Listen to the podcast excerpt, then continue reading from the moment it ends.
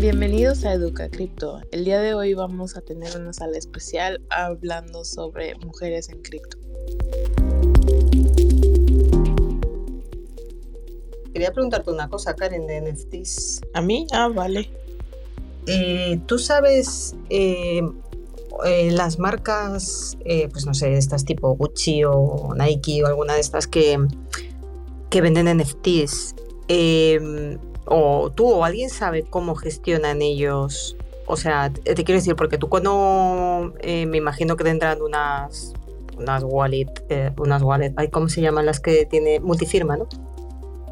Pero alguien sabe si, es decir, si ellos me imagino contratarán pues artistas para, para hacer los NFTs que sea, eh, si esas wallets, o sea, ¿cómo lo gestionan? Eh, ¿Ellos lo hacen, o sea, la wallet pertenece al artista y luego tal, o a ellos? O, no sé si alguien sabe un poco cómo va ese rollo, porque no es lo mismo que evidentemente tú como un solo, ¿no? Eh, te subas tus NFTs y tengas tus wallets y tal, a una empresa, que debe ser mucho más complicado, ¿no? Eh, tanto fiscalmente como, no sé, a nivel de, de royalties y temas de estos. ¿Alguien sabe cómo va el rollo este o, no? Em, no, pero me imagino que deben de tener una wallet tipo empresarial, ¿no? Según yo. Sí, me imagino que es una de estas multifirmas, pero la verdad es que no sé muy bien cómo, o sea, porque no tiene que ser fácil a nivel de suyo ni contable ni nada, no, lo sé, la verdad es que le está dando vueltas hoy a eso. Y nada, pues alguien tiene algo, de información. No, no. sé, de algún caso en el que es el artista el que le da a, la firma directamente las obras y la firma es la que mintea. O sea, que tú lo que la firma lo que le compra al artista es la obra Mm. Incluso los derechos, todos los derechos de esa obra. Entonces. Claro, porque eh lo lógico es que la firma se quede con los derechos de, la obra. Claro, claro. Mm, y ahí lo importante es quién mintea. En estas cosas lo importante es quién es el que hace el minteo. Por eso, por eso lo preguntaba. Sí, sí. Eso es. Y yo creo que mintea la firma. Bueno, la firma a su vez contratará una empresa que es la que se encarga de realizar toda la gestión técnica del minteo, el airdrop de los mismos, etcétera, etcétera. O sea, luego. Claro. La logística es terceros. Ahí va el tema, que si yo entiendo que contratarán a alguien que les resuelva un poco la papeleta, o le diga, toma, te lo doy en una cajita, todo empaquetado y hecho. Eso es un trabajo del Pero tendrán que llegar a un acuerdo con esa empresa para que luego e, esa wallet, ¿sabes? Tiene que ser un follo en eso. Para que. No, no, eso va en, va en nodos directamente, esos minteos. ¿Sabes? Va en servidores. No, los mintean directamente del contrato. Ni siquiera va a una wallet ni nada. Y lo que hacen de ahí directamente el airdrop a los clientes. ¿Sabes? No es que los mintes y alguien se los quede una wallet y luego los vaya repartiendo y eso, yo creo que no. Yo creo que va directamente al contrato y en el contrato es como yo lo haría, ¿eh? Se hace los airdrop directamente. Pero alguien tiene que ser el dueño del contrato, Andrés. Claro, claro el, que lo, que lo crea. Por eso que el que tiene las llaves, em el que tiene las llaves del contrato. Contratan a una empresa que se dedica a ese tipo de historias. Que yo creo que cada vez va a haber más empresas que se dediquen, nacerán nuevas empresas que se dedican a ese tipo de historias, ¿vale? Para poder facilitar este tipo de, trabajo a los, a los, eh, a todo el que quiera crear una, serie de NFTs para cualquier, eh, cualquier cosa, ¿sabes? Entonces, yo creo que habrá, ahora mismo yo, por ejemplo, en España no conozco ninguna que lo haga exclusivamente a eso, sí, gente que podría hacerlo, pero que se dediquen solo a mintear, ¿no? Pero creo que en un futuro habrá empresas sí, exclusivamente dedicadas a ese tipo de historias, seguro. Y de hecho, Andrés, también hay que tener en cuenta el tema de que la gobernanza, o sea, hay contratos de NFTs, digamos, que exclusivos, que la propia empresa que los hace tiene todo el, proceso en sus manos, o gente que delega pues en OpenSea o en otras el que yo, otros para que el que yo conozco es en Ethereum y cuando ves el contrato te dan ganas de llorar, ¿vale? Es tan sencillo como un minteo y fuera, y un airdrop y ya está. O sea, no tiene nada más, puro y duro. Pero porque lo serio sería que la empresa esta hiciera sus propios smart contracts, no hacerlo tú a través de los genéricos que hay en OpenSea. Quiero decir, cuando es una, algo más... No, esta gente que yo te digo eh, tenía su propio... La empresa le había creado un contrato inteligente solamente para ellos. Ya está. ¿Sabes? O sea, claro, no mucha más historia. Por eso digo, de, todas maneras, Marivir, eh, OpenSea te permite ver, digamos, todos los NFTs independientemente de que ellos tengan o no la gobernanza. Lo que pasa es que los que ellos gestionan, pues, pues ofrecen alternativas como Matic y no sé qué para que salga el fee más barato o, pueden incluso censurar y demás. pero en realidad es como una especie de, de, escaparate de NFTs que existen en la red de Ethereum y en otras redes que ellos van poco a poco incorporando. Pero quiero decir, el NFT en sí tiene que estar en la blockchain para que sea realmente algo valioso, digo yo. ¿no? Correcto, sí, sí, sí. Pero, ¿y no creéis que a futuro tendrán que salir soluciones tipo, eh, pues no sé, para que, para, que para que llegue a todo el mundo, a lo mejor alguien que no sepa, no sé, gente, eh, eh, no, iba a decir que, que, a lo mejor tú no tengas una wallet, sino que yo que sé, te compres unas zapatillas y tú te compras las zapatillas, te dan una especie de algo, ¿no? Que tú, eh, que luego no sé, lo, un código de barras o un código QR que luego ahí tengas tu, tu NFT, pero que tú todo eso lo pagues con, con fiat, quiero decir, de cara a masificar un poco esto. Y de alguna mira, yo te voy a poner un ejemplo, ¿vale? De, de, los pocos NFT que yo tengo. Uno de ellos fue una, este, como para eh, felicitar el año nuevo, ¿vale? Me lo enviaron directamente, me enviaron un link. Eso me lo hizo el de Game Changer, ¿vale? El Adriano, el, el que crea la billetera de Game Changer Finance, ¿vale? Que yo siempre la que recomiendo para el tema de minteo en Cardano. De hecho, la sala de Cardano les regalé unos NFT a los participantes y las minteé con, con esa billetera. es muy sencillo hacerlo, ¿vale?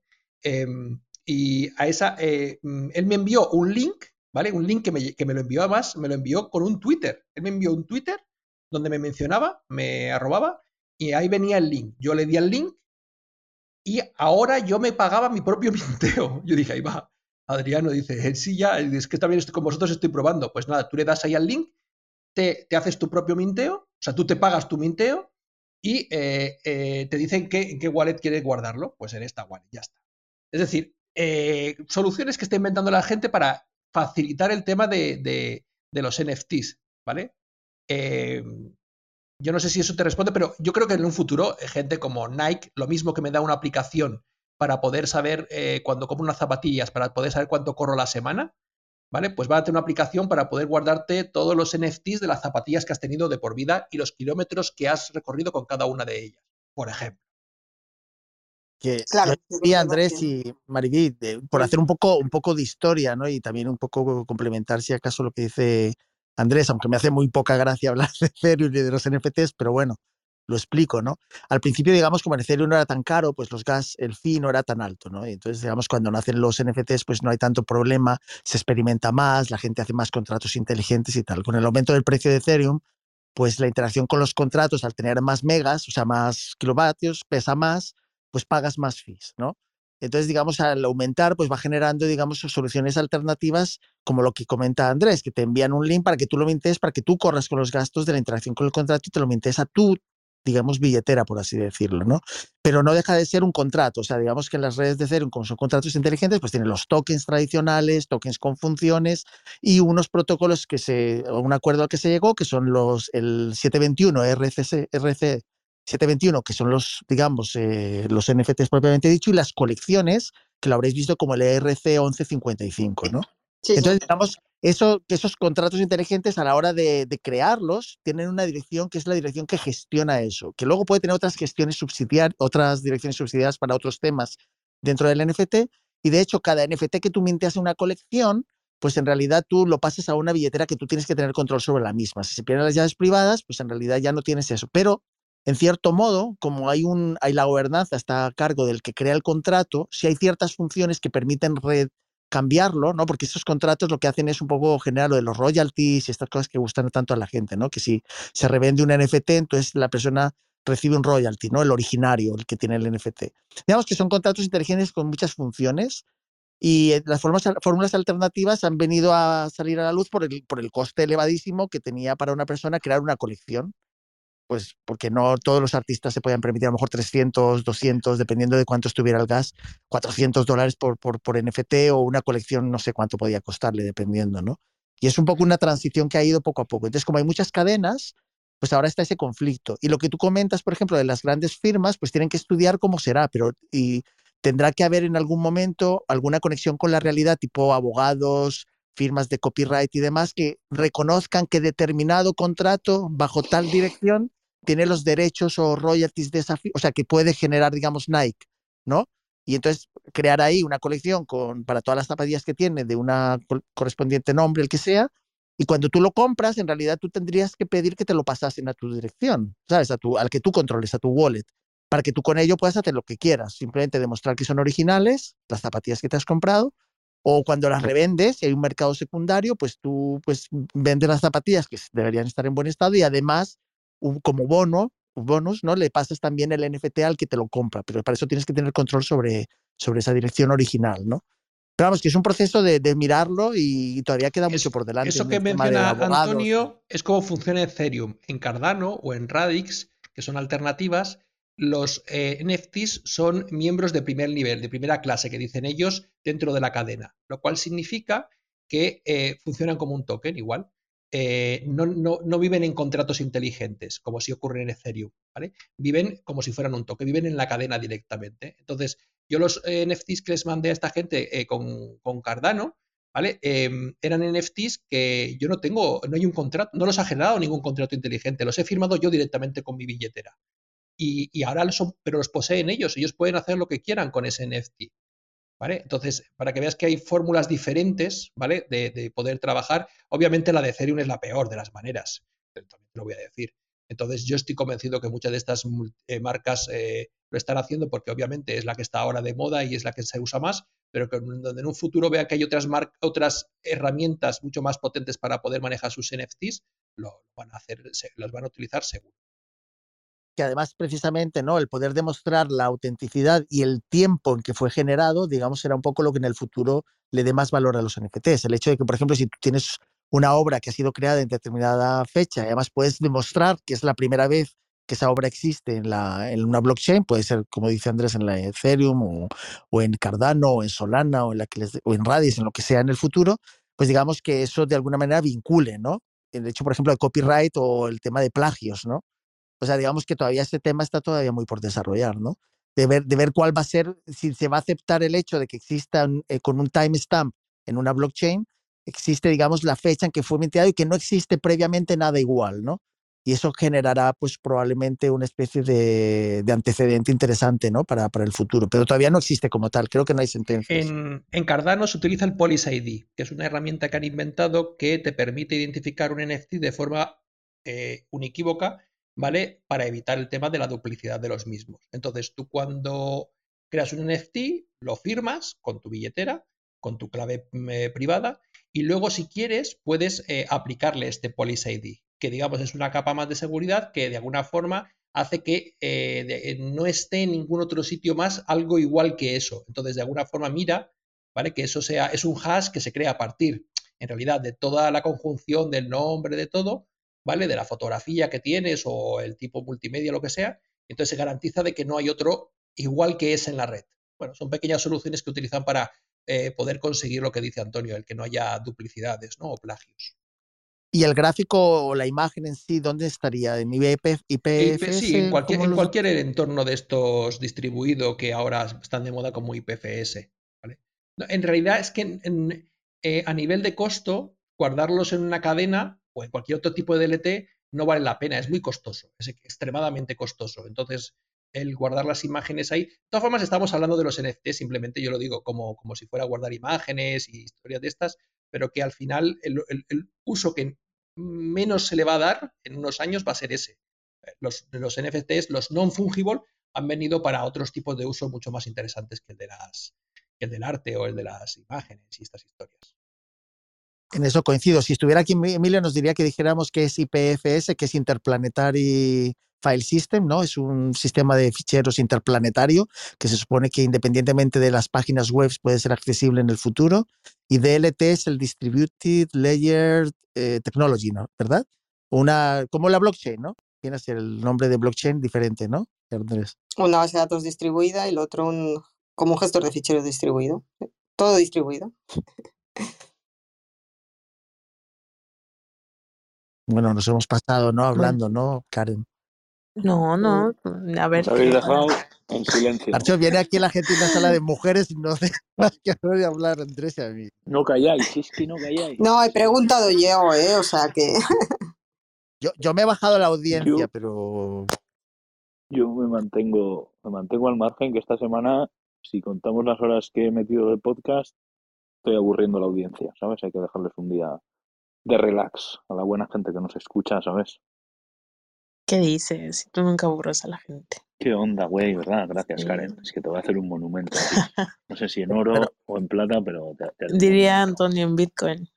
Go- Gonzalo, corta toda mi intervención, que me va a dar mucha vergüenza que me relacionen con los no. NFTs. Gonzalo, aquí no se corta nada. Así me, lo, que- me lo van a echar en con cara. Bueno, no, no creo. no. Bueno, si la gente que nos escucha desde Israel son cinco o seis, ¿sabes? No creo que te increpen mucho, ¿sabes? Vale, vale. Vayan a tu casa a buscarte como mucho. Bueno, pues voy a saludar a Omar a ver si ya está por ahí. O si está nada más en modo radio. Omar, ¿estás por ahí? Hola, hola. Déjale que llegue al micrófono. Muchas veces la gente lo deja un poco alejado y llegan. Hay que dar un tiempo, ¿no? ¿Cómo cuándo le, co- le contamos? ¿Hasta tres? No, ya, ya tendría que haber llegado. ¿No? ¿Viste? no sé si Ileana también ya haya regresado al micrófono. Que hace rato no estaba y la quería saludar, pero no la escuché. Aquí estoy. ¿Cómo estás, Ileana? ¿Qué nos cuentas? Bien, bien. ¿Ya le puedo contestar a Mariví o todavía van a acaparar el micrófono? No, ya, creo que ya le contestaron, ¿no? Iliana se está poniendo las botas con chivas, ¿no, Iliana?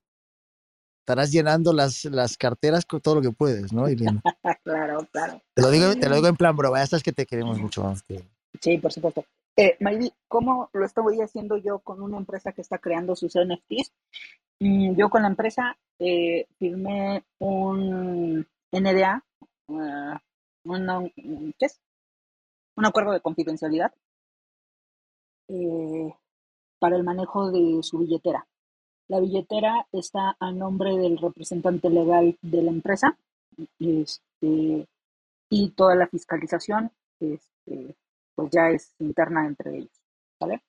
Este, yo nada más ocupo la billetera para hacer el minteo eh, y para que queden ahí este, todas las transacciones, ¿no? De qué billetera está saliendo, eh, cómo se está registrando y demás. Este, prácticamente como, como lo estamos haciendo en México, como lo estoy haciendo yo. No, no es lo más viable porque pues, hay muchos huecos de seguridad, sobre todo en el uso de las de la frase semilla. Por eso hay un eh, contrato de confidencialidad. Este, hay varias personas que, que tienen acceso a la cuenta, eh, precisamente porque ellos hacen la transferencia de, de todas las transacciones que ellos reciben en esa billetera, las la pasan a otra, ¿no? Que es donde ya tienen un poquito más de control o tienen menos personas accediendo a ella. Este, por el tema legal, pues te digo, está, eh, la billetera está a nombre del representante legal de la empresa, o sea, la figura máxima ante la autoridad este, correspondiente o la legislación correspondiente. Y, y, pues eso es todo. Todo lo demás, pues es ya como, como minteas, en qué red lo tienes, en qué cadena, en dónde está el contrato, si tienes un smart contract, si es, un token directamente en la, en la blockchain o como sea, pues ya eso depende de la, de la cadena que el cliente quiera, ¿no? Porque ahorita uno de los desarrollos que estoy haciendo es en Tron, el otro desarrollo eh, pues, prácticamente no es un desarrollo, está hecho en OpenSea, este, basado en Ethereum, y este y muy probablemente venga un tercero que se haga en Solana, y todos los se están manejando de la misma forma, ¿no? Firma un contrato de confidencialidad para el uso de la billetera, crean la billetera con los datos del representante legal, y ya ellos este, se encargan de moverlo hacia sus estados financieros. Más o menos a grosso modo, así es como lo estamos haciendo, María. Ok, gracias. Oye, ¿qué pasaría si, por ejemplo, el representante legal se muriera o yo qué sé? Al, ¿Hay, ¿Hay, un backup para eso o no? Sí, al, al, ser empresas. O se va de la empresa, vaya.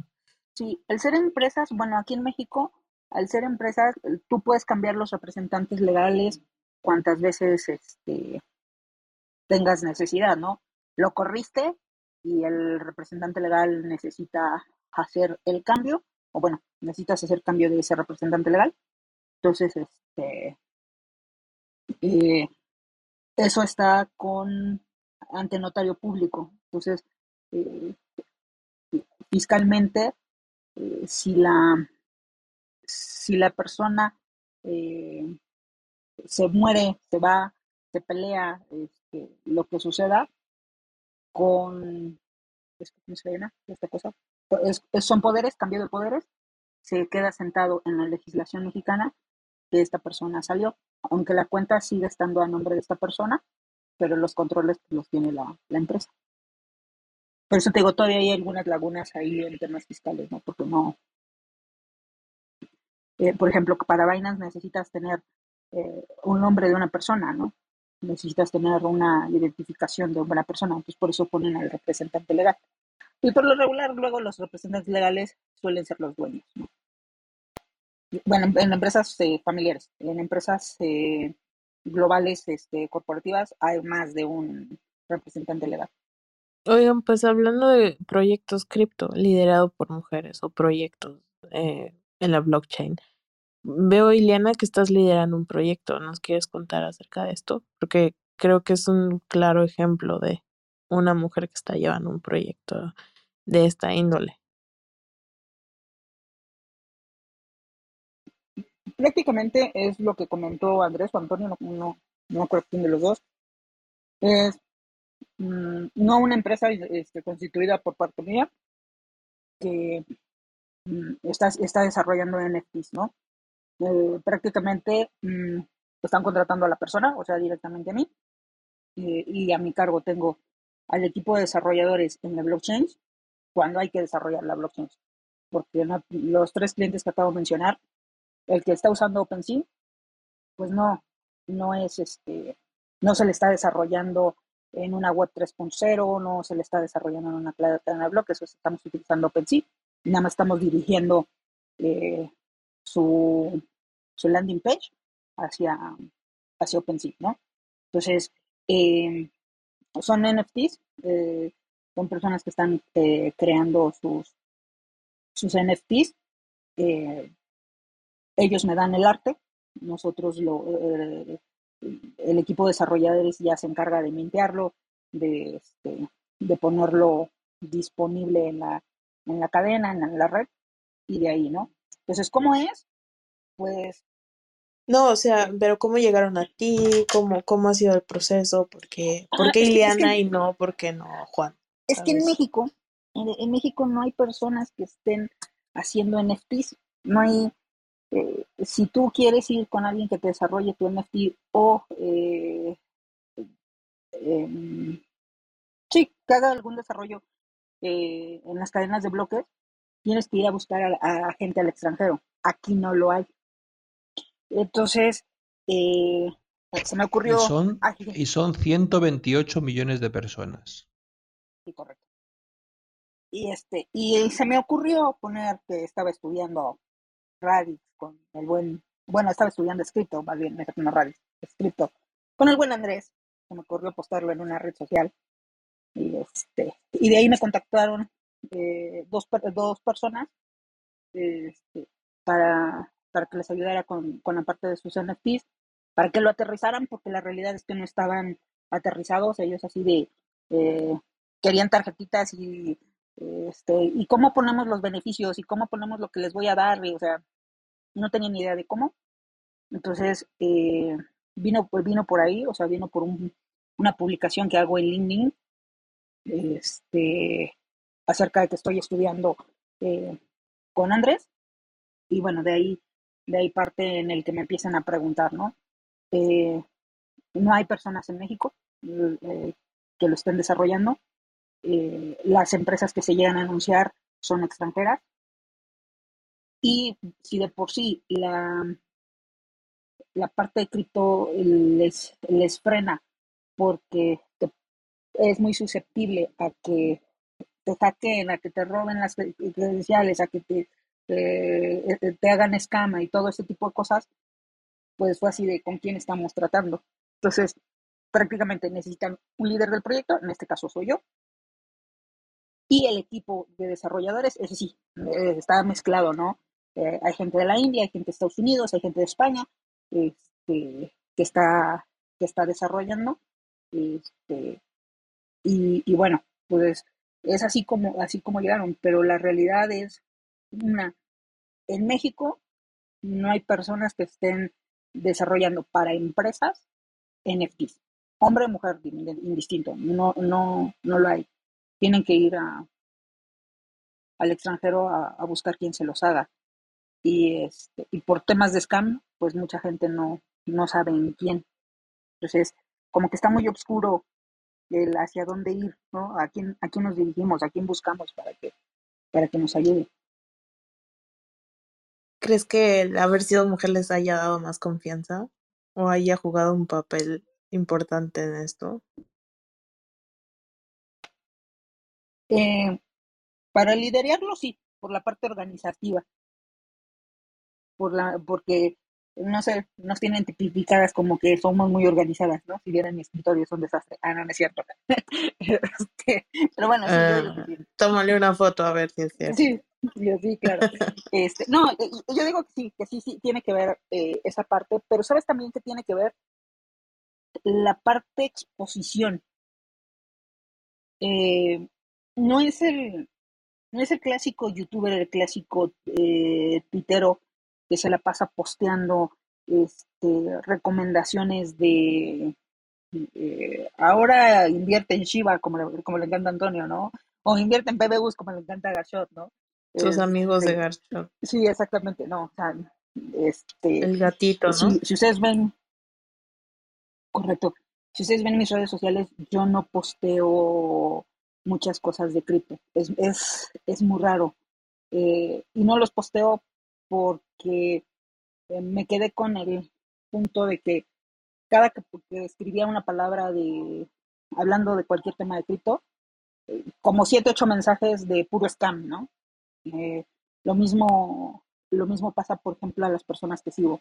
Es muy raro que yo les escriba algún comentario, porque luego, luego, este, te mandan el número de WhatsApp y este, tratando de suplantar la identidad de a la persona a la que le estoy comentando, ¿no?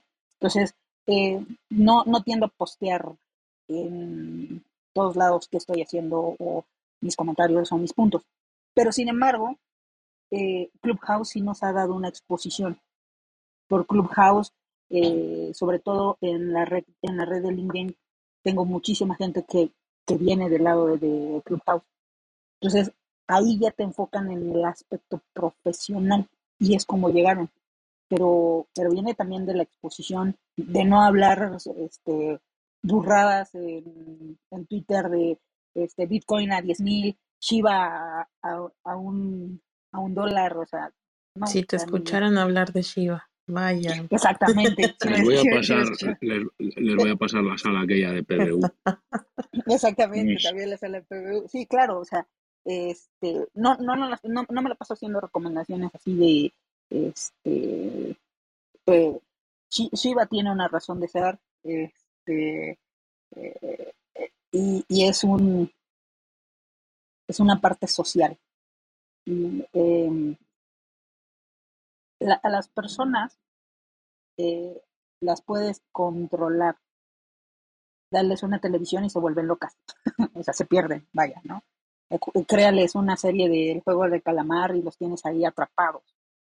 Entonces, eh, Shiva es un proyecto muy de ese estilo, a mi parecer. Entonces, este, por eso tengo Shiva, porque apenas... Te enajenaron.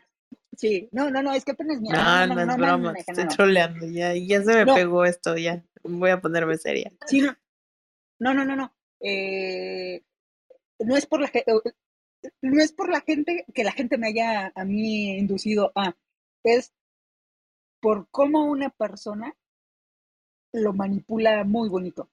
O sea, a mí me divierte, y, lo sigo, eh, me divierte el Twitter de Elon Musk.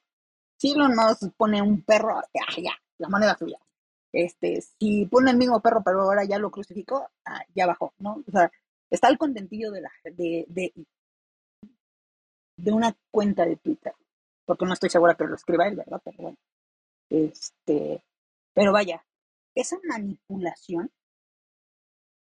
o ese efecto que se ve en, en Shiva es un efecto que yo lo veo en la televisión o en las series este, de ahora ya te, puse una serie, ahora ya te puse un, un, programa, cosas por el estilo. Entonces, para mí es esto, eh, Shiva es más social que, en verdad un proyecto atrás. Entonces, dependiendo de cómo se mueva la sociedad, Shiva se está moviendo. Entonces, ahí sociedad me refiero a su comunidad, ¿no? a los al ¿no? Pero bueno, o sea, eh, no, no, podría explicarlo muy, muy simple porque, porque tiene ingeniería social. Eso tiene ingeniería social. ¿Y por qué en Red te decidiste al final para tu proyecto de este NFTs? No, yo no lo decidí, lo decide el cliente. yo, ah, no decido, sí, yo no decido. Este, lo que sí es, a ver, em, por ejemplo, ahorita están evaluando un proyecto para llevarlo a Tron o, llevarlo en Solana. Yo puedo dar mi opinión. Yo no lo montaría en Solana por la inestabilidad de la red. A cada rato se cae. Yo no lo llevaría a Solana. Y no lo llevaría tampoco a Tron, porque Tron tiene años y no despega. Entonces, pero esa es mi opinión. Es decisión del cliente. Yo nada más les digo, ah, mira, este es el proyecto. Solana contempla toda esta parte del proyecto. Este es mi análisis de Solana. Este es mi análisis de Tron. Este, esto soy yo, ¿no? Ahora sí, con lo que te acabo de exponer, tú decides qué, este, quieres hacer. Entonces, Así lo he hecho con, los otros dos clientes. Uno de ellos dijo, ¿sabes qué? Sí, el gas eh, o, el fee es más alto en Ethereum, entonces lo, este, pero es lo, lo, más, lo más avanzado en, desarrollo, en todo. Entonces este, se quedó en Ethereum. De hecho, el día de ayer eh, compramos el nombre del dominio este, en Ethereum, ¿no? Eh, bueno, para, para, lo que es el metaverso. O sea, ya para, para que no identifiques la billetera de, eh, con toda la, la, cadena de hexadecimal, ya, compra, ya compramos el, el nombre del, lo que sería el símil del nombre del dominio, eh, que ahorita se me fue el nombre, este, NFS creo se llama, este, no sé si Andrés o, Antonio sepan cómo se llama este, este servicio. Sí, sí, los de punto .id, ¿no? EDS, ¿no? Algo así, e Domain Server. ENS. Ethereum Name Server. Name Server, sí. Sí, gracias. Entonces, ellos acaban de comprar eso para que nada más identifiques ya por la misma marca, nada más punto ETH, este, el, la, el producto de esta, de, esta empresa, ¿no? Pero este si se mintea en otra red, no, no habrá mucha como confusión y así. No, porque son, porque es exclusivo de, o sea, es, es, como los nombres de dominios. Coca-Cola.com eh, solo hay uno. No, o sea, puede haber coca-cola.com.mx, .es, eh, o sea, puede haber eh, más Coca-Cola, sí, por supuesto. Pero no, un, el coca-cola.com solo es único. Así es lo mismo que es el ENS. No, yo me refiero a los tokens, o sea, si, si los estás mintiendo en Cardano o en Tron o lo que sea, y después ves que estos tienen como la web en Ethereum, no, no pensarías como, oye, esto está raro. Bueno, yo lo pensaría así, es nada más mi punto de vista, no sé los demás. O igual quieres decir si es compatible. Sí, porque ya es que todavía no está esto de la interoperabilidad y así. Sí, no está la interoperabilidad eh, y eh, adicional a ello, eh, es, eh, bueno, ahorita como están en Ethereum y nada más eh, funciona con Ethereum, o bueno, está en la cadena de Ethereum, no, no hay esa interoperabilidad, les está haciendo sentido. En el, en el momento en donde ellos mm, se lo lleven a Cardano o se lo lleven a algún otro a alguna otra cadena, supongo que en ese momento ya habrá eh, algo más este, que lo englobe, ¿no? Pero por el momento, como eso está en Ethereum, eh, lo pusieron con, con Ethereum, no, no, se lo están llevando hacia otro lado. Y no, y no, y no te confunde porque es único. Vale, vale. No, igual es una duda mía. Eh, déjame saludar rápido a Jaisa. ¿Cómo estás, Jaisa? Hola Karen y todos. Eh, fue un accidente. Yo sigo en carretera y es- estaba esperando que no escucharan, que por accidente no estaban escuchando las chingaderas que grito de repente. Disculpa, No, pero sí tranqui. estoy poniendo mucha atención a los proyectos que están exponiendo hoy. Muy interesante. No, pues un placer tenerte aquí, como siempre, ya sabes, cuando quieras hablar, mueve el micrófono sin problema o nada más de algo. No llevamos tampoco el orden así tan rígido.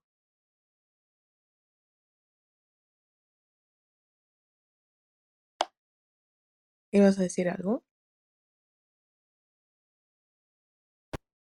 Ah, no, necesito esperar un rato más. Sigo escuchándoles. Vale, vale, ya estás. Andrés, vi que moviste tú el micrófono. Sí, em, con respecto a la pregunta que hacías, como Iliana mencionaba que lo tienen, están, lo tienen en una página web, yo si una página web queda bien claro cada colección en qué red está, pues no lo vería ni tan mal, ¿sabes? Ahora, no mezclaría colecciones en redes diferentes. Eso sí, a lo mejor por, por, por simplicidad, ¿sabes? A la hora de comunicar qué tengo en dónde. Pero bien, bien, Jolín. Además me siento, Jolín, eh, súper... eh, me ha llenado el corazón, Iliana, de verdad, ¿eh? Me siento súper gordo de, de saber que he podido poner un poquito, un granito de arena en que, en que hayas encontrado esta gran oportunidad, de verdad.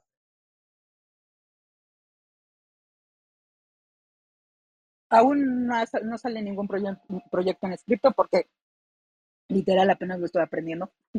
Pero, pero el día que salga, volaré a España. ¿eh?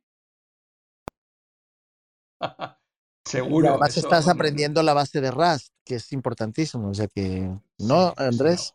Sí, sí, sí. Sobre todo si que hacen cosas en Solana, ¿vale? Que utilizan Substrate y tal, pues con Rust, perfecto, perfecto. Sí, sí. Oye, Andrés, ¿ya se pueden sacar los eh, NFTs en Radix o todavía no? No, no, hasta Babilonia, que la, la siguiente versión, no, no se pueden sacar los NFTs en Radix. El otro día se les coló eh, a uno de ellos una fecha eh, tentativa para la, yo creo, no decían para qué, pero yo creo que va a ser para la testnet, probar en la test el eh, Babilonia, que es, que es la siguiente versión, iteración de Radix, que es para junio, julio de este, de este año.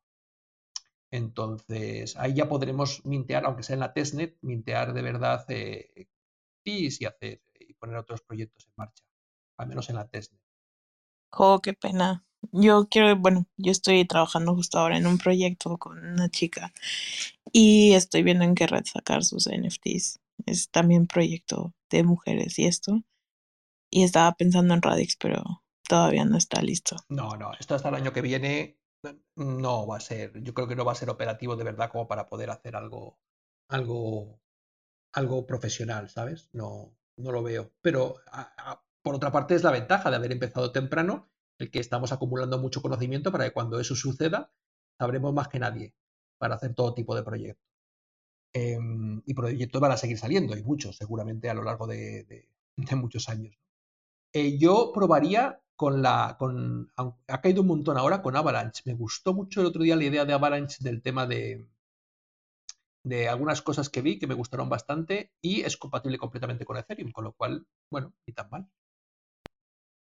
Pues justamente Omar fue quien me recomendó Avalanche, ¿eh? por eso lo subí también, porque él fue quien me dijo, no, que ve este proyecto y que está súper bien. Entonces, Pues para el tema de eh, por eso estaba. para el tema de NFTs, yo de todo, después de todo lo que hemos visto, ahora mismo, si no fuera Ethereum, por lo que es, ¿no?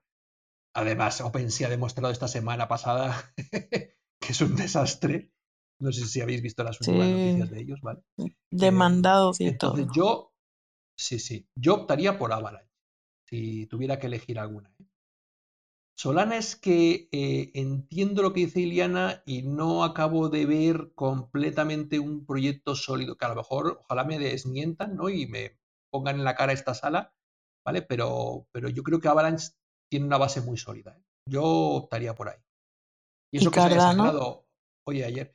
Pues mira, yo Cardano ahora mismo no, no porque... mm, ja, es que Cardano tengo muchos, tú sabes que yo tengo mis altibajos con Sí, Cardano. un día lo amas, otro día lo odias. Sí, eso es, eso es, porque me pego tortazos con él y no sé a veces cómo... Cardano, si sale, si sabe salir de esta, este quinto invierno, eh, y Ethereum no hace las cosas como debe hacerlas, Cardano es un principal exponente para comérselo todo. Pero, pero, creo que, creo que tiene eh, algunos handicaps que la van a hacer, eh, que no van a permitir que de alguna forma despegue como debería despegar. A no ser que tecnológicamente lo resuelvan, como todo en esta vida, ¿no? Pero uno es intentar imitar a Bitcoin, creo que eso ha sido su peor error. Bitcoin es inimitable, wow. Em, y, Qué fuertes esto, declaraciones hay aquí. Esto lo voy Me a quedado en guardar. shock, yo también. Esto- voy a hacer un NFT de esto. Totalmente. Bueno, gente, yo ya he escuchado lo que tenía que escuchar ya. Carchot, a ¿lo has escuchado tú también Bueno, o ha sido puedo- un espejismo? Se me ha caído No. un mito, macho. Qué puedo, puedo decir, voy a decir dos cosas. Voy a decir que, pues, repito, por si no quedaba claro, que eh, Bitcoin es inevitable aún y que voy a, que, eh, voy a eh, corroborar lo que dice Antonio, que eh, estos días ha demostrado que no es refugio de valor tampoco. O sea, como digo una cosa, digo la otra. Yo nunca dije que fuera refugio de valor. Por eso, fíjate, por eso. he dicho que es Por eso, efectivamente, que te doy la razón y que yo estos días me han demostrado que no es refugio de valor. Te doy la razón por dos veces, Antonio. Yo ya, este mundo se fue. Karen, yo ya me puedo ir hoy, ¿no? Ya, feliz, contento y así. Es Tú que estoy. Vamos cerrando si queréis, gente. Ya, cerramos de una vez. Es que esto es para tirar el micrófono. ¿eh? No, Hoy has hecho feliz Antonio, decir- pero no le hemos dejado terminar, que espera, que Andrés es de los que empieza bien y luego ya sigue, sigue, Andrés, que Ah, no hayas ok. terminado. No, no, sí, no, es ver, es que es que, es que eh, la obsesión de, de imitar a Bitcoin, yo creo que le lastra en realidad a Cardano. ¿Vale? Es, y a lo mejor es que está bien como está Bitcoin. No hay que hacerle nada más, ¿vale? Como dice bien Antonio. si Bueno, no- bueno, ya nos salimos hoy. No, no, es que, a ver, yo creo, y entonces ahora mismo los problemas que a los que está enfrentándose varios proyectos gordos, gordos, gordos, Cardax no acaba de salir porque son incapaces de lograr que funcione. Un equipo con casi 100 personas, incapaz de que un puñetero swap no funcione, eso es que no tiene nombre, ¿vale? Entonces, claro, cuando lees estas cosas y te das cuenta de eso, dices, Dios mío, por favor, porque se están pegando contra el protocolo este UTXO, que es el que copiaron de Cardano, se, de, perdona, de Bitcoin, se están pegando contra él y son incapaces de eh, hacer que un contrato funcione de medio correctamente con, con, con eso. Por eso digo que posiblemente Bitcoin está muy bien y es lo mejor tal y como está. E intentar agregarle cosas, como ha intentado hacer Cardano, pues ojalá me equivoque de nuevo, igual que con Solana, Eiko eh, sí que con Solana, y eh, no tenga razón y que sean capaces de, de, solucionar los problemas tecnológicos, pero a día de hoy no, vamos, me da muy pocas ganas de recomendárselo. Bueno, déjame te digo que me pasaron un proyecto que se está, bueno, están planeando hacerlo de NFTs en Bitcoin. Sí, vi, a ver qué tal. Vi, vi no despistas, no despistas, Karen. No, pero... no. No sé, a ver, luego se los paso y ya me dicen ustedes qué piensan. No, de hecho, los forks de Bitcoin ya se jactan diciendo que tienen NFTs, porque en realidad lo pueden hacer porque han modificado mucho el, el código ¿no? de Bitcoin. Pero a través de la Lightning Network se pueden hacer, ¿no? Andrés, no, no es tan difícil, lo que pasa es que tampoco es un poco la prioridad. No, no pero es como si lo hicieras en otra red diferente, como, ¿sabes? Que al final lo estás haciendo, no, estás, no lo estás haciendo dentro de Bitcoin, lo estás haciendo fuera. Bueno, pero fíjate que toda la el FOMO de los NFTs en el fondo ya no son ni en Ethereum, ¿no? La gente los está vendiendo en Matic, que es una cosa híbrida y extrañísima. Ya, ya, cierto es. Mm, sí, podría ser, es que uh, posibilidades hay mucho, incluso podrías eh, eh, coger y los identificadores únicos de los NFT, eh, acuñarlos dentro de la red de, de, Bitcoin, o sea, posibilidades hay muchas técnicamente.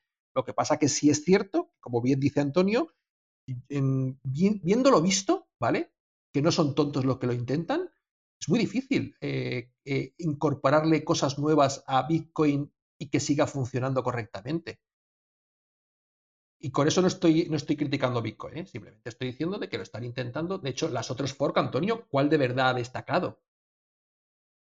Claro, ese es el problema. Pero que realmente si hubieran seguido todos la línea, por ejemplo, de BSV y tal, pues ya tendría Bitcoin NFTs y si hubiera tenido usabilidad, pues veríamos los problemas derivados de ello, pero no ha llegado a tener masa crítica como para saber si es viable o no, porque tiene el primero que luchar contra los ataques de 51% constantes, ¿no? Llevábamos la noche bien tranquila, bien enderezada, hasta que ha salido el tema de Bitcoin, ¿eh? Vamos a enderezarlo, Karen. Endereza esto. Dale, Karen, dale. Dejamos saludo al buen Me, Suri. mea culpa. No, tranqui. Creo que esta primera parte fue NFTs. No, no hay ningún problema también.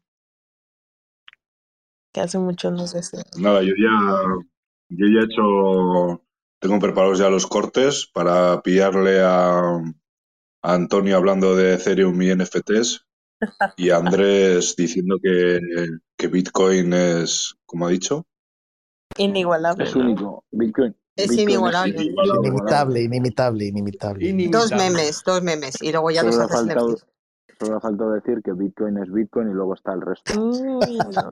Ya, ya lo hubiese liado. Y todos cayeron para que repitieran lo que dijo y se quede grabado. Todos aceptaron decir que es irrepetible. Y luego todos reconoceremos, Juliana, que tenemos Shivas todos por ahí guardados, ¿no? Sí, correcto. Yo, el indicador Andrés, Anda, pues. hemos vivido. Y si Andrés dice que Bitcoin es Bitcoin y es inigualable, es momento de vender ya. Así que ahí lo tenéis. El, pre- el precio está, bueno, todo el, todo, a ver, eh, esto, esto es para debatir, ¿no? O sea, ha caído todo el mercado y ha caído, no el mercado cripto, ha caído todo, todo en general. El Mira ha la caído- bolsa de Ha Rusia. caído todo y, La y ha subido todo. Pero es que con la que está cayendo es imposible. Mira. Vamos, no hay otra, no hay otra opción más que caer. Ya subirá, pero cuando. No, no, espérate, espérate. Pero expansión, es que es- voy a ponerlo eh, por, por volver. porque La bolsa de. Rusia, un 33% de tortazo se ha metido. 33, anda. Sí, que eso en la bolsa es la hostia. El IBEX Sí. ha caído un 3 y Mira. Alemania, Reino Unido y Francia un 4%. En las Pero- últimas 24 horas ha subido el precio de la luz en España a un euro a un euro el kilovatio por hora. Cada hora Sí, eh. el kilovatio en España subía un euro más. Ese sí que va a ser el Cristo invierno. Eh, Madre de Dios. y el gas, el gas. también van a meter bien, 50% de subida, así dicen, 60. Y pero 24 euros en un día la subida de la luz, me parece que es terrorífico. El megavatio hora, ¿eh? Ah, megavatio, es Terrorífico. que has dicho kilovatio y ya me he quedado ahí un poco. No, no, megavatio, perdona, megavatio. No, no, kilovatio, entonces no, no tendríamos dinero para megavatio. No, no, pero es que es terrorífico, es terrorífico. Entonces, em, no sé qué decir. Que eso, que todo el mercado se ha caído y obviamente las criptos no han sido refugio de valor para nadie porque también se han caído. Es decir, Sí, no confían en las cripto. Más 5% ahora, un más 4. Bueno, pero va ahí oscilando. Con respecto a ayer, estés. Con respecto a ayer me refiero. Sí, pero lleva, lleva en estos últimos días que un 10%. Sí, eso sí, pero bueno, que fíjate, la hostia que se ha pegado la bolsa rusa que Ah, bueno, ha subido ahora, sí, sí. Ha 45, subido ahora. Claro, ha caído un 45% la bolsa rusa y se ha Pero- estabilizado en un 33% de caída. Claro, Pero la, esto- la la Sí, liquidaron sí, los pero- cortos. Anoche, anoche nos dormimos en 38 como ahora y nos despertamos, nos, nos hemos despertado en 35. Lo mismo mañana estamos en 35 otra vez por la mañana. ¿eh? Es que esto. A ver lo que hace China. China nada, ¿qué va a hacer? Ya, pero China es el que nos toca los cojones cuando nosotros dormimos. claro, De todas maneras, estas cosas, eh, Andrés, eh, Garchot, vamos, todos los que estáis en la sala, es, eh, simplemente se ha puesto el foco en un conflicto que ya estaba, ¿eh? O sea, Ucrania llevaba ya eh, todo el mes pasado sí, atacando la zona de los disidentes a Rusia, Sí, sí, que, que disidentes de Ucrania, quiero decir. Lo que pasa es que ahora todos los medios han puesto el foco y pues se ve más y entonces pues la gente se ha puesto nerviosa y como también es una especie de profecía que se cumple a sí misma, o sea, la gente dice, bueno, si hay conflicto hay que ponerse corto y entonces se ponen cortos y generan un movimiento hacia la baja, pero todo al final, ya sabes, aquí la gente es muy, muy espabilada, o sea, que hay que verlo un poco con la distancia. Esto es como si hubieras vuelto al marzo del 2020, ¿te acuerdas? La caída esa en picado, bajada, Sí. varios días consecutivos, era el fin del mundo, ¿no? Y fíjate dónde estamos ahora y no han pasado dos años, ¿no? yo estoy de acuerdo con Antonio. Eh, al final la gente, todos vamos a seguir, eh, aunque suene muy cruel, pues vas a seguir comprando, vas a seguir comiendo, vas a seguir comprando en Amazon, vas a seguir... Entonces, bueno, es que eh, yo creo que es normal que haya caído todo, mm. hasta Bitcoin, porque todo arrastra, esto arrastra todo, yo creo, No, ¿eh? no, no, no, no, sí, sí, yo te lo compro porque es como tiene que ser, pero, pero no es lo que nos venden los maximalistas. Los maximalistas nos vendían, que yo lo he escuchado en esta sala y lo he escuchado en otros sitios, ¿vale? Que Bitcoin, no Antonio, ¿eh? que Antonio es, digamos, eh, es un puro maximalista. Digo los otros, los, los, los fariseos que hay por ahí de maximalismo. Que Bitcoin era un refugio de, Bitcoin era un refugio de valor, ¿vale? Y que cuando se fuera la mierda la economía, todo el mundo iba a guardar su dinero en Bitcoin porque sería la, la única alternativa para los seres humanos eh, y para nuestra supervivencia. Pues eso no es así, al menos de momento, porque la gente, como huye de las bolsas tradicionales, también huye de, de las cripto en general. Es que- Entonces, eh, ese Es que yo discurso creo que es pronto que- para eso todavía, incluso que sea así ese refugio de valor, yo creo que aún así es, pero, es pero mira la onza, pronto, mira- no sé, de- Sí, pero mira la onza de oro. Ha subido como nunca. Claro. Y aquí, en esta misma sala, alguien se atrevió el otro día a discutirme que no, que no estábamos haciendo un, eh, eh, muelle y que, y que- y que había llevaba eh, haciendo un colateral no sé cuánto tiempo. Mentira, llevaba un aumento brutal y él estaba clarísimo que iba a pegar el subidón. Pero si el oro muchas veces nos dice lo que va a pasar antes de que ocurra, precisamente porque es un refugio de valor. Ahí te doy la razón de que he estado haciendo un proceso de acumulación en los últimos meses mm, clarísimo, en gráficas, ¿no? alguien, no Lo sé que, quién pasa, fue, lo que pasa es que las, una persona que apareció por ahí. pasa- eh, Venga, hombre, no saben. Andrés, pero, pero, pero, pero el oro es confiscable, o sea, quiero decir, el que esté pensando y, el, y lo que tenga como elementos con- relacionados con el oro que le respetan el contrato correspondiente, o sea, quiero decir, el oro será un refugio, pero al que consiga esconderlo y que no se lo quiten, ¿sabes? Quiero decir que al fin y al cabo, el problema que tiene el oro es que tú no puedes garantizar que tienes posesión y propiedad del oro constantemente. Los que tienen instrumentos relacionados con el oro dependerá de que se lo respeten en el caso de que se lo quieran respetar. El que lo tenga físicamente, pues tiene un problema, tiene que saber esconderlo y, y luego convertirlo en líquido. O sea, Bitcoin tiene unas características que es inconfiscable, no, estaba, se puede no estaba comparándolo. No estaba comparándolo. ¿eh? O sea, No, ya, ya lo sé, quiero decir, pero sí es verdad, sí es verdad que como se ha corrido la voz de que además ha pasado desapercibido el hecho de que Rusia prohibió las mesas de, de tesorería del oro hace muy poco en, en. Basilea. Y eso ha pasado desapercibido, y, y- pero lo que ha hecho es acumular oro porque todavía existe la idea de que con el oro puede financiar la guerra, como se hizo en la Segunda Guerra Mundial. Digamos que todavía hay mentes de, la- de esa época, o sea, piensa que hay gente todavía muy mayor moviendo los hilos por detrás de estas cosas, ¿no? Y estos no entienden lo que es Bitcoin, estos piensan que es una cosa de gente rara, ¿sabes? Geeks y tecnología y tal. Te voy a sí, sí, pero te voy a decir que esos viejos que no tienen idea mandan hordas de hackeadores.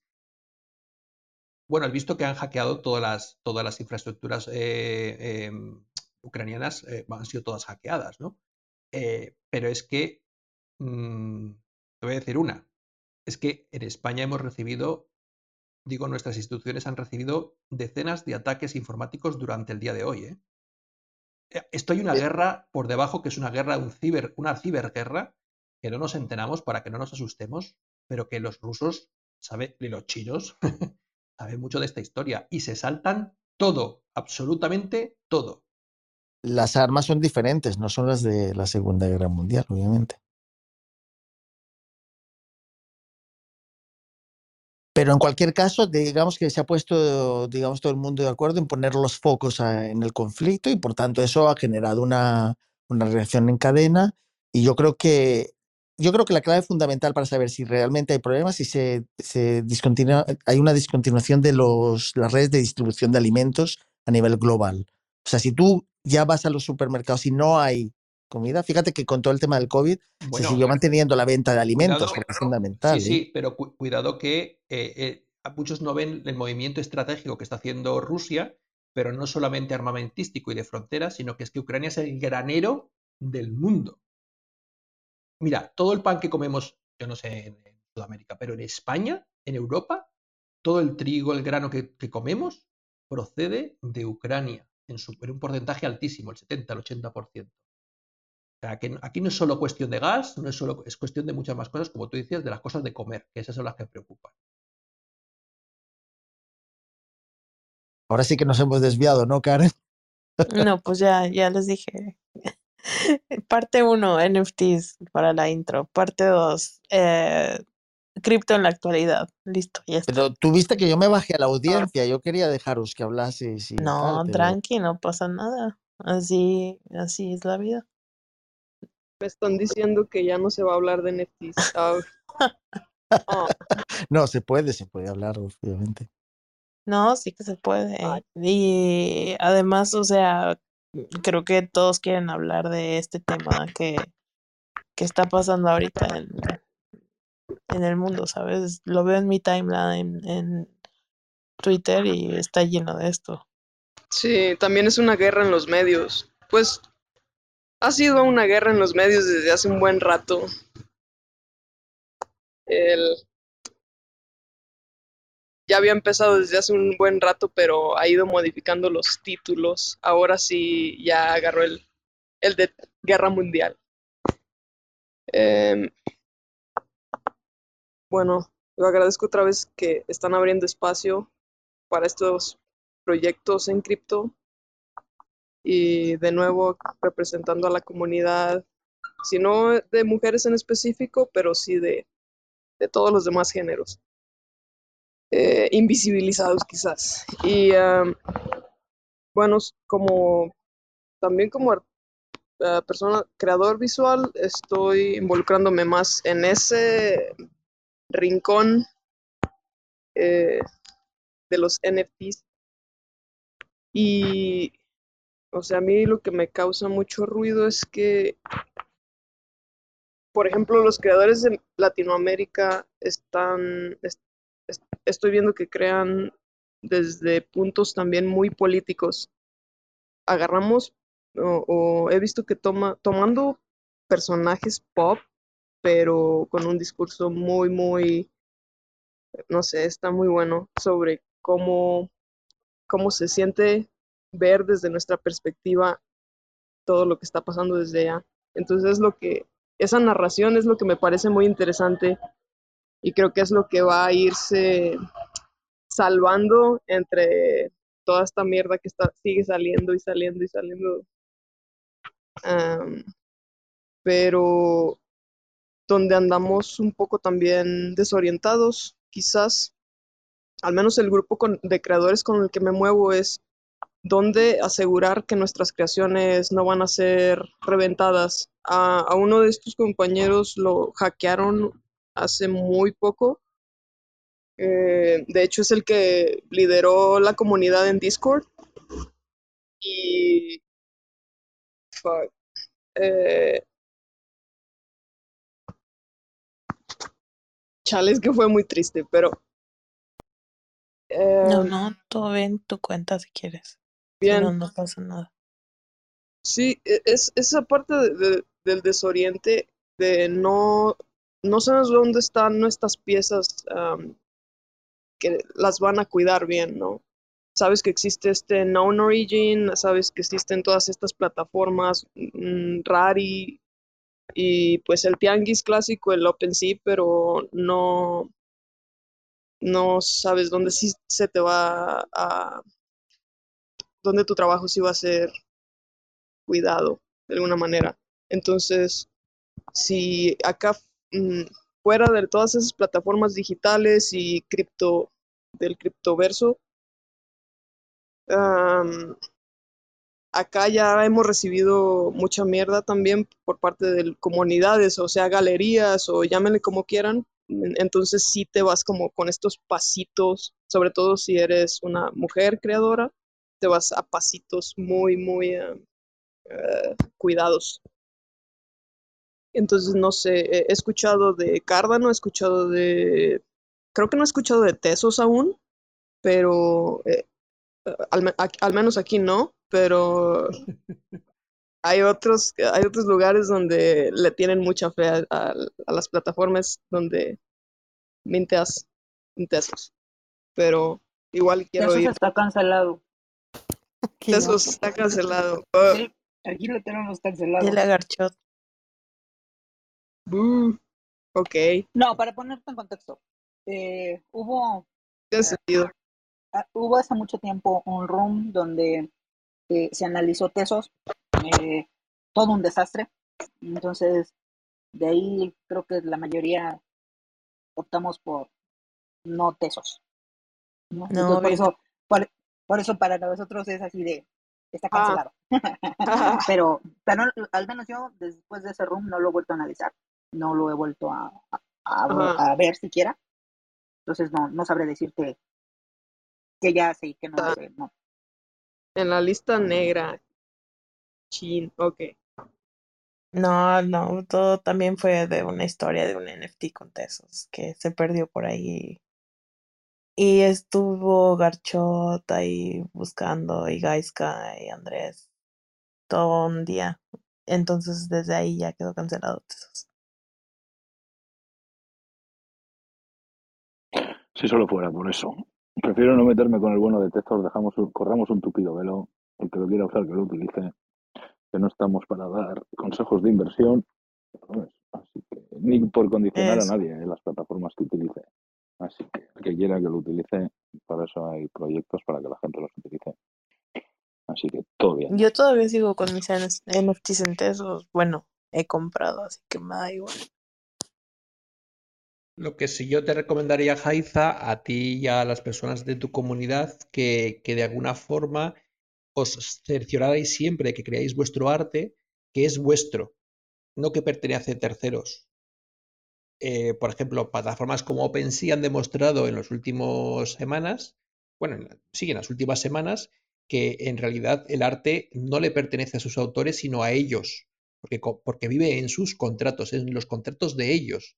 Eh, lo hemos visto con los bonos que fueron bloqueados, lo hemos visto últimamente con lo que ha ocurrido de diferentes eh, historias con, con ellos. Entonces, que por eso, de verdad que no es por salir de Ethereum, a lo mejor no es cuestión de utilizar OpenSea o que OpenSea cambie, pero sí es cuestión de que si quieres que tu arte sea tuyo de verdad, busca plataformas donde te permita eh, guardar tu arte en tus propias billeteras o, eh, eh, digamos, eh, que tú puedas manejarlo, ¿no? O incluso hasta mintearlo, acuñarlo con tus propias claves, no que te lo hagan con claves de terceros. Eh, eso sería mi recomendación.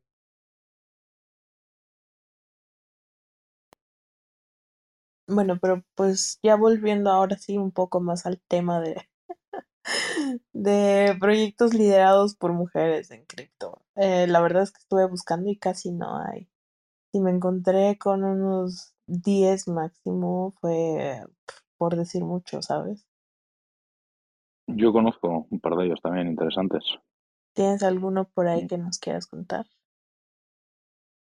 Bueno, tampoco quiero hacer publicidad porque sí, ¿sabes? O sea, a la chica le comenté que si quería venir, que viniese, pero tampoco estoy para, para hacer publicidad y que quede grabado, ¿no? Pero No, no.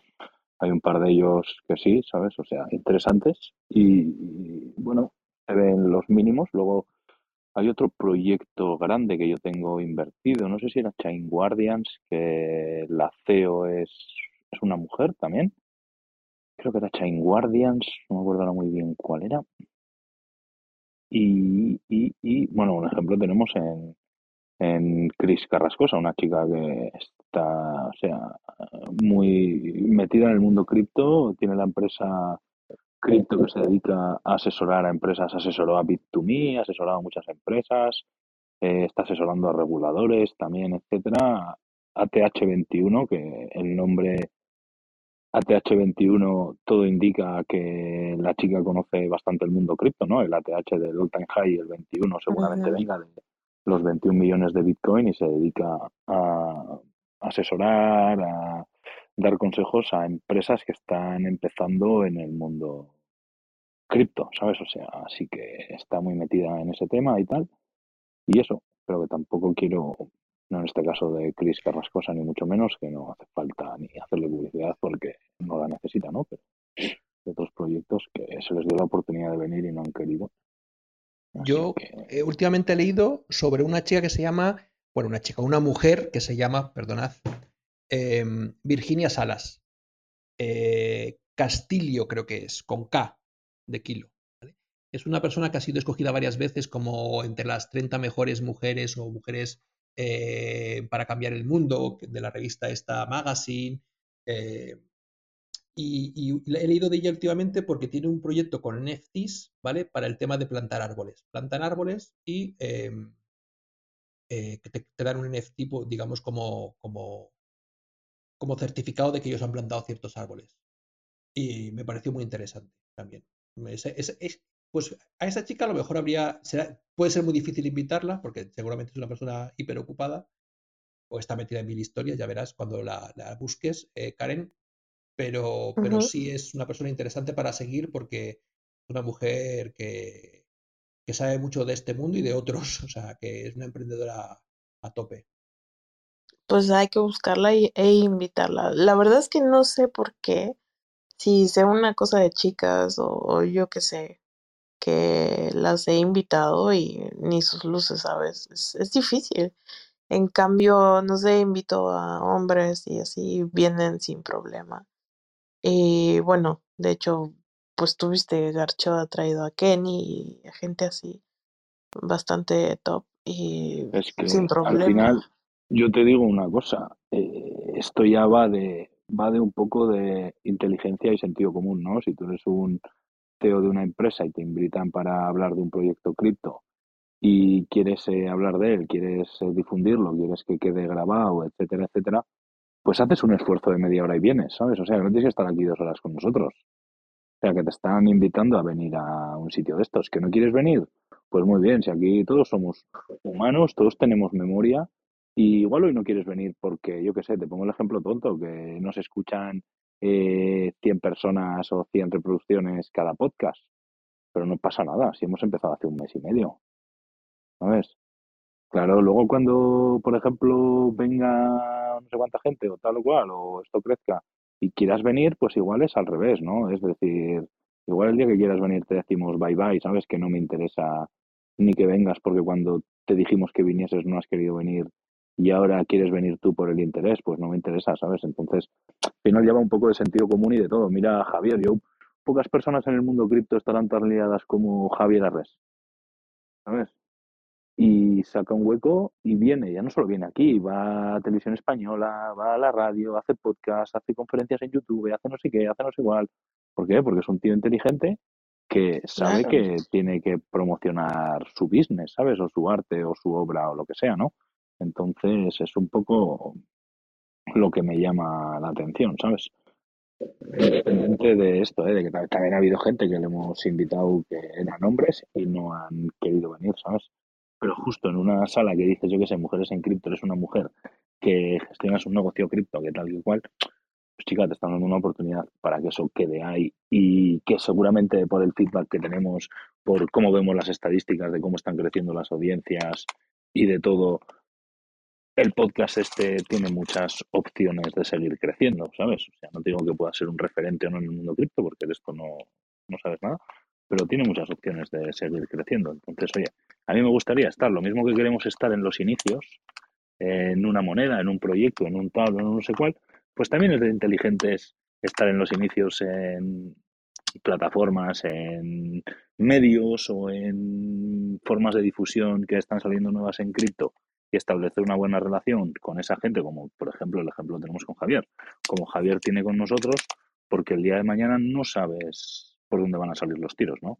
Y si tú ya tienes una relación con nosotros desde cuando aquí nadie éramos nadie, ni no nos conocía nadie, ni nada de nada, pues vas a tener mucho más ganado y el camino mucho más llano para hacer lo que te dé la gana. Pero bueno, opinión personal. No, yo también lo veo así, ¿eh? por eso me sorprende y digo, oh, no sé, se me hace bastante raro porque también lo veo desde ese punto de, ok, soy mujer y quiero darle más visibilidad a las mujeres en este ámbito y las invito y digo, joder, pues, ¿por qué no quieren? ¿no? Yo he contactado con varias mujeres para el evento que vamos a hacer en septiembre y me han dicho que vienen, o sea, que les interesa venir. Una de ellas, Chris, me dijo que todo lo que sea por difundir eh, el tema de las criptos y tal, que quiere venir. A otro par de ellas que les invita que le pase otra propuesta que también le interesa y tal y cual. Y también les he dicho que si quieren venirse a, hablar a estas salas de mujeres en cripto y tal, ¿qué pasa? te interesa difundir eh, las criptos y no te interesa abanderar un poco el papel de la mujer en cripto, tú que estás en una posición favorable porque estás metida en el mundo cripto, porque tienes seguidores, porque eres un ejemplo, me refiero para muchas mujeres, porque estás gestionando y estás liderando un proyecto cripto en un mundo que el 90% de los proyectos, un 95%, tienen un CEO y no una CEO, pues son cosas contradictorias que muchas veces se me escapan de la cabeza y en vez de darle vueltas y ponerme a pensar y volverme loco, digo, mira, ¿sabes? paso ni de darle vueltas. Es que no quiere venir, no quiere venir y punto, que me da igual, o sea, pero me llama la atención, la verdad, ¿eh? o sea. Sí, pues a mí también se me hace bastante raro esto. Cuando, cuando es todo lo contrario, yo creo que os habéis dado cuenta que yo, eh, o sea, en esto, a lo largo de estos, eh, os he mencionado un montón de mujeres siempre, porque yo cuando veo a una mujer hablando de cripto, o bueno, también en el mundo de la informática también me pasa lo mismo, sigo un montón de chicas que programan precisamente por el hecho de que como que necesito saber cuál es su visión de las cosas, ¿sabes? Como lo hago en otros aspectos de mi vida, también lo hago en el profesional, ¿no? Porque me, produce necesidad el, conocer cómo, abordan ellos eh, ciertas problemáticas o ciertas eh, decisiones tecnológicas o cuál es su enfoque, mm, porque, porque como si fuera carente de ello. Eso es como cuando el cuerpo te pide comer algo en concreto, ¿no? Y tú no sabes por qué, es porque el cuerpo te dice, no, no, es que necesitas, eh, yo qué sé, vitamina C o algo así, ¿no? No sé si os ha pasado alguna vez. Pues, pues a mí me, ocurre esto, como tengo tanta carencia de eso, porque en mi mundo solo, solo hay hombres, básicamente, pues eh, me refiero en el ámbito profesional, pues como que necesito. Es algo que cuando veo un proyecto, como este chico, este proyecto de Virginia, pues lo vi el otro día, pues estaba buscando cosas precisamente de eso, de medioambientales y eso, y entonces dije, ¡guau! Y lo leí y me lo devoré todo, y me fui a su bio y me la leí entera, y me leí su página web, y le vi varios vídeos de YouTube, y le sigo en Instagram, no sé, como que fue un, aire fresco que a veces necesitas para, para poder desintoxicar de tanta testosterona.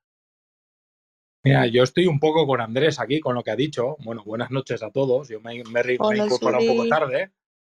Pero bueno, yo le escucho a Andrés y a mí me encanta a veces escucharle y yo creo que lo que ha dicho ahora tiene mucha razón y yo creo que está muy bien intentar brindar estos espacios, pero claro, tampoco te puedes obsesionar de qué puedes hacer tú mejor o peor o qué estoy haciendo mal o bien, porque muchas veces estos, digamos, eh, estos gap genders, digamos, como que es el, pues hay mucha más gente interesada en este tema que son hombres que mujeres, y esto no es una cosa que nosotros desde un podcast podamos, podamos solucionar.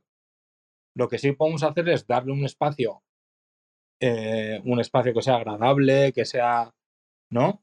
Que invite un poco a todo el mundo a entrar aquí y sobre todo a las mujeres. Pero claro, lo que ellas decidan hacer o no no está en, nuestras manos, ¿no?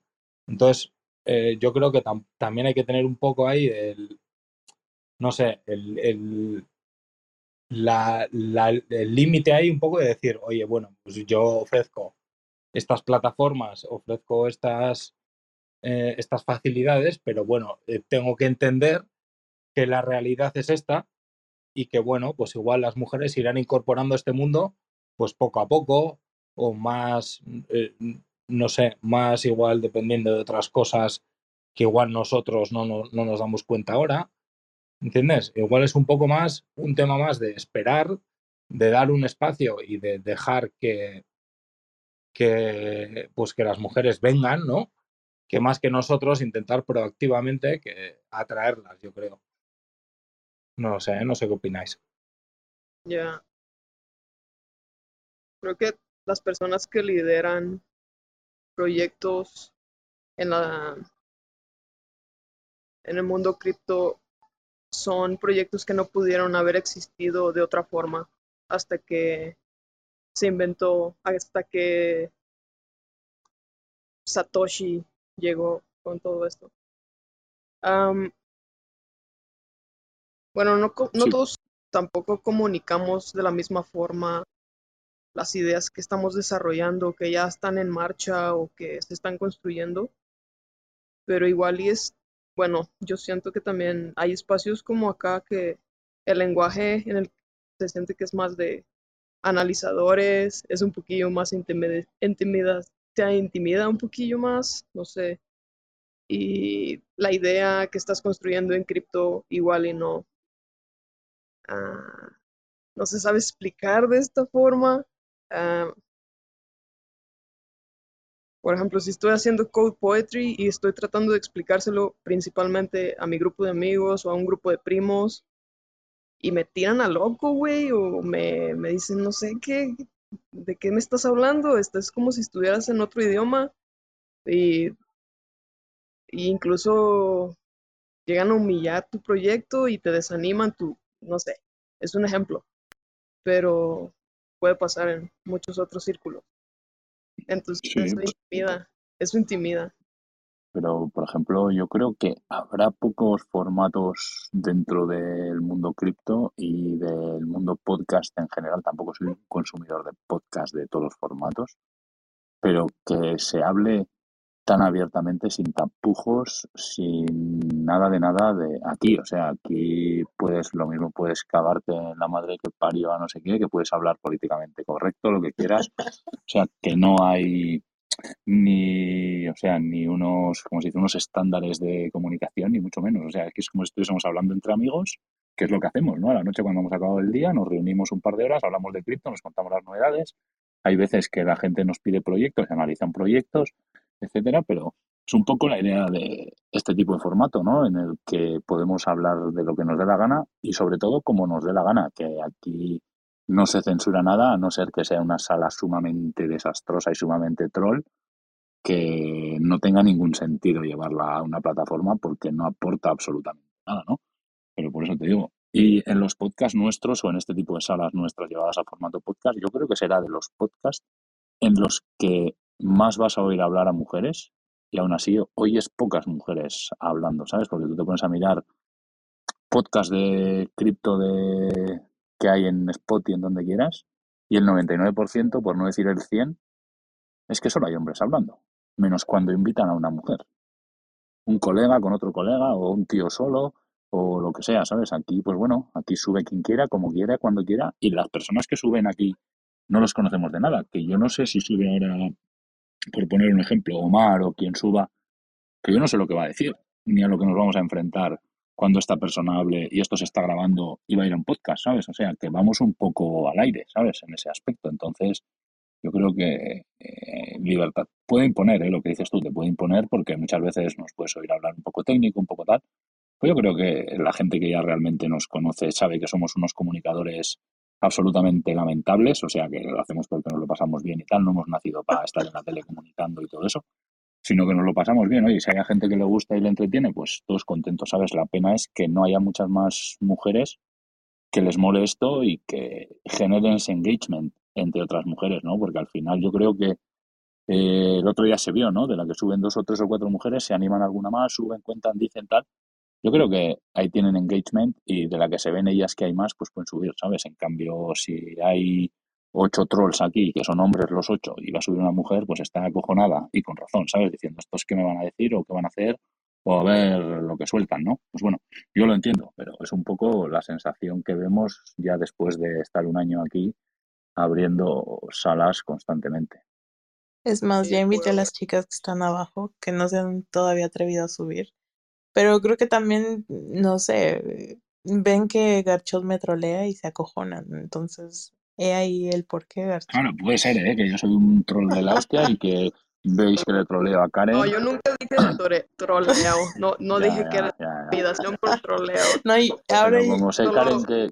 Igual y es generacional, un trauma de, de, no comunicar estas cosas. Um, o sea, otro tipo de traumas, más, cultural uh, esta cosa. Pero yo lo digo porque... con tiempo, y aquí lo veo muy, muy participativo, muy diverso, entonces, pues repito y regreso. Ah, que yo, creo que Jaisa ya es, sí, una de las nuestras. Yo estoy con, con, con, no sé cómo se llama, Jaiza o Kiza o... Jaiza. Jaiza, perdón. Pues yo estoy con Jaiza y con Archo también de que muchas veces estas salas son, a ver, no se piensa en nadie en concreto, ni excluir a nadie, ni incluir a nadie. Son salas de criptomonedas y al que le interese, pues le interesa. y bienvenido sea, ¿no? Por ejemplo, aquí tenemos el ejemplo de Karen y de Maribí, a Iliana también, ¿no? Pero tenemos, por ejemplo, yo me yo tengo Maribí, vamos, está en casi prácticamente todas las salas. Karen también y está aquí manejando. Entonces yo creo que es más tema de, oye, pues te interesa el tema. Si te interesa el tema, eres bienvenido. Y luego, oye, pues todo lo que podamos hacer para atraer a más mujeres, porque yo sé que este es un tema, el tema de inversiones, el tema de tal, pues es un tema que atrae más a hombres, ¿no? Pues todo lo que podamos hacer para, para atraer un poco más de mujeres, pues estaría muy bien, ¿no? Pero yo sí que estoy con Garchot, que estas salas son, eh, digamos, que no tienen ni, ni sexo ni nada. Son salas en las que se trata de hablar de criptomonedas y cualquiera que tenga algo que aportar, pues es bienvenido. Y la prueba de esto pues son Mariví, Karen, Iliana. Entonces yo un poco pienso por ahí también.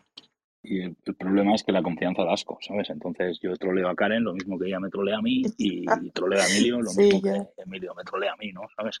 Que es lo bueno y lo que te genera la confianza. Yo si sube una persona como Jaisa que no le conozco de nada, pues hasta que no tenga cierta confianza con ella, sepa un poco por dónde va, pues tampoco le voy a trolear, ¿sabes? O sea, porque no, no tengo esa confianza, ¿sabes?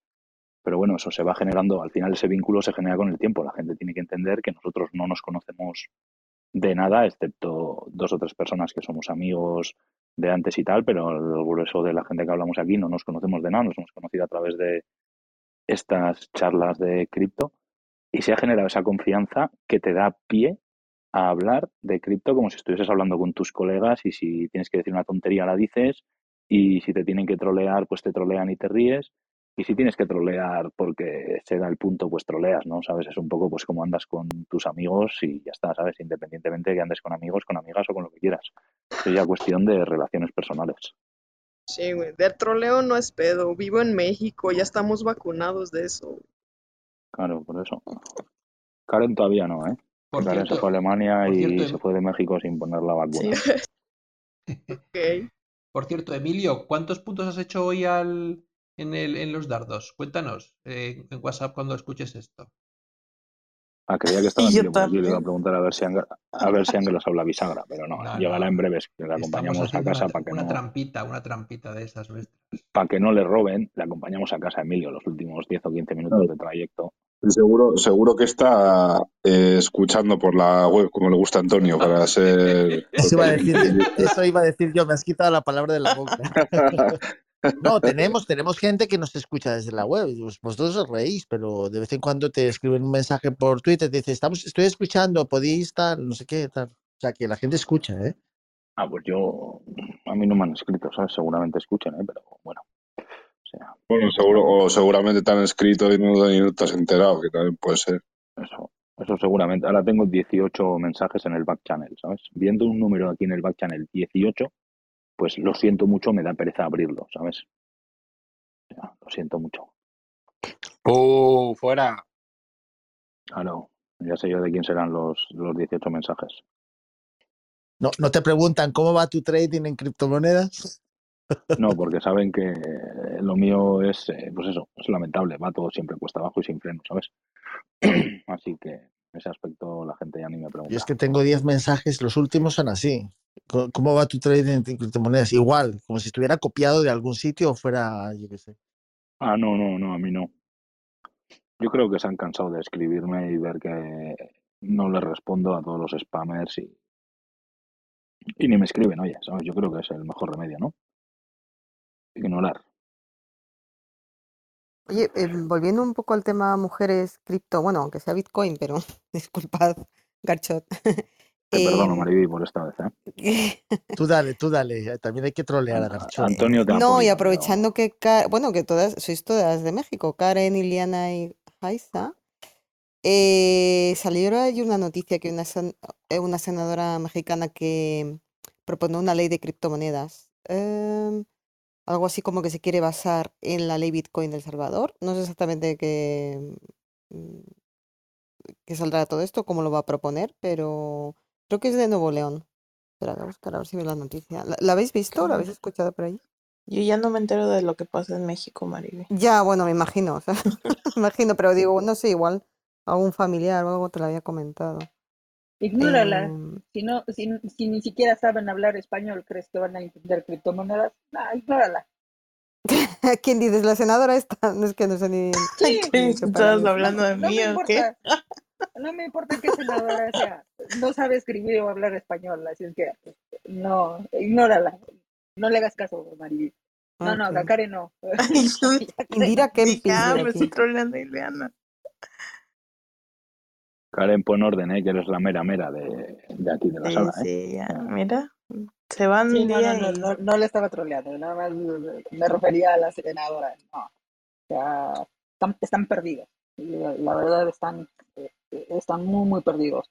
No pueden eh, controlar el eh, sistema monetario como hoy en día lo conocemos y ya quiere meterse a cripto. Primero que aprenda. Pues aquí dice, eh, bueno, estoy mirando en Cointelegraph, otra cosa es que sea verdad lo que pone aquí, pero eh, ha estado la industria de las criptomonedas durante años rodeada de una comunidad de criptoempresarios, o sea, desarrolladores y entusiastas. La senadora dijo y agregó, ahora que estoy participando en política, busco promoverla. Digo, esto es lo que pone aquí, ¿eh? no sé, luego de aquí todo lo que sé. Eh, Indira Kempis. Aquí hay un tweet de ella, Indira Kempis. Hay un tweet aquí en inglés. We need Bitcoin to be legal tender in Mexico because bla, bla, bla. Em, no sé, bueno, era por, por comentaros, que además siendo mujer, lo decía también, porque como es mujer, me, es que la he buscado la noticia porque me sonó que la escuché ayer en algún lado. No mames, los Liga de León están loquillos. Pero si escucho algo de Veracruz, si escucho algo de Veracruz, entonces quizás sí, porque Veracruz ya eh, había implementado desde 2010 un sistema, una moneda local, moneda local veracruzana. ¿Pero criptomoneda o moneda tal cual? Moneda tal cual, ah. entonces, eh, para que circulara solo localmente, entonces igual ya, ya están familiarizados con ese tema, igual y está alguien explorando a que a catapultarlo a su versión digital. No sé, Omar, tú que estás ahí en México, ¿tienes alguna idea? No sé si Omar ya puede hablar, o todavía no. Sí, sí. ¿Qué te es? Em, están todos aquí los políticos, cada uno está uno peor que el otro. Creo que eso es un mal mundial ahora mismo, ¿eh? yo no sé qué país se libra de esto, sinceramente. Hay que librarnos de los políticos. Totalmente, sí, sí. No, hay que volver, perdona Omar, eh, tienes razón, hay que librarnos de los políticos actuales y volver eh, a dignificar la política para que personas válidas se acerquen a ella no va a ser Sí, sí, que está todo muy degenerado en todos lados, ¿eh? O sea, es un... A lo mejor hay que descentralizarla también, Andrés, la política, ¿no? Ya sabía que iba a venir. Un trozo de político en cada país. puede, ser que sea una idea de... Yo, yo sí em, optaría por algunas cosas, descentralizarlas en el sentido de que se tomen las decisiones y una vez tomadas no sean, no, sé, no, no de marcha atrás. Por ejemplo, sus proyectos eh, políticos, ¿no? Cuando crean un proyecto político y te lo lees, pues luego que digamos eso vaya a un contrato y que tenga que cumplirse. y que no, porque eso es lo que realmente votas. No que después hagan, deshagan lo que, lo que habían prometido en un papel. Y yo creo que es lo que nos quejamos en la mayoría de los ciudadanos. Todo es muy bonito sobre papel hasta que hasta que llegan al gobierno y entonces eh, donde dije digo Diego, que decimos por España. Em, pero es que hay que dignificar la política, porque yo creo que la política actualmente, me vais, os vais a echar encima de mí, está mal pagada, eh, y precisamente eso hace que muchos profesionales, personas muy válidas de diferentes sectores, no se acerquen a la política porque ganan más dinero en la vida profesional privada que, que, la política. Y no todo el mundo tiene ese sentimiento de querer eh, hacer cosas por su país y por su pueblo, etcétera, etcétera. Con lo cual, para incentivar a esas personas habría que buscar otros, otras, otras medidas. Si no, va a ser muy difícil que los válidos solo se acercan pues eh, vagabundos y maleantes que quieren aprovecharse del momento y las circunstancias y ya está. Andrés votó por Trump. Yo soy, no, no por la persona, pero sí soy de pensamientos más trampistas. Aquí en España diría que soy eh, una user. Yo de trampistas, pero con A, ¿eh? Anda tú. ¿Eres trompista? Digo, ¿eres a user o eres, o eres Vox? No, no, a user, a user. Estáis metiendo en camisas de 11 Esto ya varas. se está. Ya no son de 11 está varas, son de desbocando. 11 ¿A varas. user o ladrando. boxer? Y además, y además tengo, tengo un hijo que se llama Vosotros Tomás. veréis lo que hacéis, más. que esto está grabado. Yo lo que sí creo es que, mm, y creo que lo he dicho alguna vez, y no es por defender a los políticos ni de lejos, pero que al final los políticos son un reflejo de la sociedad, porque quiero decir, los políticos nacen, crecen en la misma sociedad que todos. Entonces, yo creo que estamos en una crisis tan profunda de, de- me voy a poner muy profunda yo también, ¿eh? de identidad como sociedad, de tantos, pues precisamente por la tecnología, tantos cambios que hemos tenido tan rápido que es que no da, no, no, no nos da la vida a, adaptarnos, que es que yo creo que estamos todos en una crisis profunda y lo que sale es eso. La mierda su- sube, ¿no? Flota. Em, ahora me pongo escatológica. Y, y yo creo que simplemente es un reflejo de lo que hay. Para mí, ¿eh? O sea, lo estoy simplificando todo mucho, pero que al final los políticos no son extraterrestres ni han caído del cielo. O sea, será el vecino. De hecho, eh, curiosamente, yo tengo un compañero de trabajo que fue co- vecino de nuestro querido presidente del gobierno y fue compañero de él, estuvo en el cole de él, o sea, que te quiero decir que es que no es alguien alienígena. Entonces, bueno, eso, que yo creo que también nos tenemos que mirar todos un poco el ombligo, a ver, mm, ¿sabes? No sé, en fin. Pero fíjate que Pedro, además Andrés, de ser muy solo- guapo, solo, un solo un comentario a lo que ha dicho Mariví. O sea, estamos quitando la impresora de billetes con Bitcoin y luego ya llega el siguiente paso dentro de más años, que a lo mejor no lo veremos ninguno de nosotros, que es cuando ya el tema de la representación, política representativa, pues deja de ser así y pasa a ser más descentralizada y tal. Sí, ¿no? bueno, Pero es un tema muy largo. Cualquier extremo es malo, yo creo. No, no, o sea, pasar de, ce- de un extremo a otro es, y bueno, está, está, comprobado a lo largo de la historia, mil, mil- o sea, cualquier extremo al que te vayas es malo. Y luego es, todo es una- un péndulo. Si te vas a un extremo, acabas volviendo al otro. Entonces, bueno, mm, el tema de ser humano, vamos, que problemas siempre va a haber y tal, pero hay épocas peores que otras, evidentemente. Eso sí, aún así, yo no- a mí no me gustaría haber vivido hace 100 años ni hace 200, porque la vida era mucho más precaria, había, hecho- había mucho más miseria y más hambre. O sea que dentro de lo malo eh, estamos Ni- mejor, pero Ni pantalones podíamos usar, Mari. nada, ya, bueno, yo te digo, si os cuento mi abuela, mi tía, la pobre, todo lo que pasaron, en la guerra civil y posguerra, pues vamos, vamos, es que no lo quiero ni de lejos. Pero... Que te medían, te medían también la falda. Había un señor que tenía un metro para medir hasta dónde llegaba. Ah, bueno, bueno, eso lo- y hablando de ser mujer, bueno, evidentemente, y hablando de ser mujer, pues evidentemente menos. Me hubiera gustado vivir hace 100 años o 200, ni de lejos, ¿no? Pero, pero sí, sí, vamos, que, que en resumen, que yo creo que estamos todos en una crisis como sociedad brutal y, y esto es lo que hay. eh, pues eso, esto es lo que estamos recogiendo ahora. Pero bueno, no sé si alguien tiene una opinión al respecto o no. Andrés, Pues Andrés, yo- querías decir algo, ¿no? No, yo quiero preguntar, a ver, ¿quieren que sigamos haciendo salas de mujeres o no? Y ya, lo damos por el tema.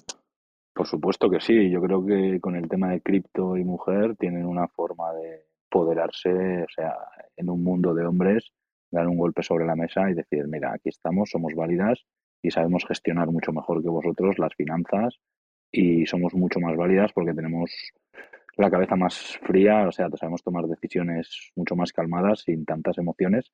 Yo creo que tiene una herramienta súper potente para todavía empoderarse mucho más de lo que están hoy en día, ¿no? ¿Sabes? O sea, yo creo que en este tipo de hombres que está todo mm, coaccionado por, en este tipo de mundo que está de cripto, que está todo como coaccionado, como liderado por hombres, yo creo que aquí tienen mucho potencial estas mujeres eh, que quieran marcar la diferencia y marcar el camino hacia otras mujeres, ¿sabes? Si vosotros os fijáis, ciertas mujeres que empiezan a hablar del mundo cripto, empiezan a decir cosas, sepan más, sepan menos, vosotros mirar la cantidad de gente que les sigue, ¿sabes? Al final les sigue muchísima gente, les sigue muchísimos hombres y el, yo estoy convencido que el 90% de la gente que le sigue es porque es mujer en un mundo de hombres, ¿sabes? Aparte de que sepa de lo que habla y de todo, que también eso, por supuesto, ayuda muchísimo y es lo que acaba de inclinar la balanza, ¿no?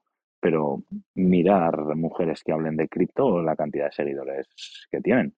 Así que aquí tenéis una buena herramienta, mucho potencial para dar un golpe sobre la mesa y decir aquí estamos nosotras, siglo XXI, y, somos muchísimo más válidas que vosotros, desde luego. O tan válidas como vosotros, ¿sabes? Tampoco vamos a dejarlo ahí a la, a la par. Eso. Guay. Oye, también está la chica esta, Andrés, la que vino de Cardano, la sala de Cardano. Ay, no me acuerdo cómo se llamaba. La chica era argentina. María Eugenia. María Eugenia.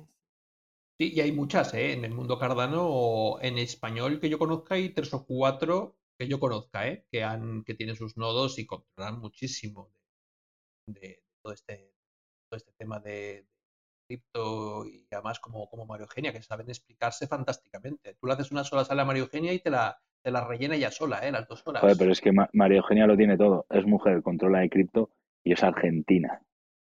Sí, es que los argentinos hablan hasta por los codos. ¿Sabes? Claro. Así, así hasta yo. Lo tiene todo.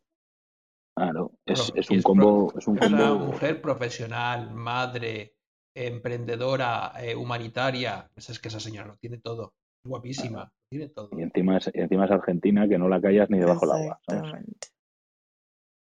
Es injusto. es, injusto, así es. De, todas maneras, hay un hábito muy arraigado. ¿eh? Perdón, Antonio. No, que cómo, cómo, se llama, cómo se dice en español el hábito este, el mansplaining. Eh, es un hábito muy ah, arraigado. ¿Cómo se dice en castellano, Garchot? Cuando se, por ejemplo, no se toma en serio lo que dice una mujer, se dice, no, como dándole menos valor, porque tal, o sea, digamos que... Menospreciar. menospreciarse. Muchas veces eh, yo me he dado cuenta, incluso en algunas salas por aquí, no nuestras, ¿no?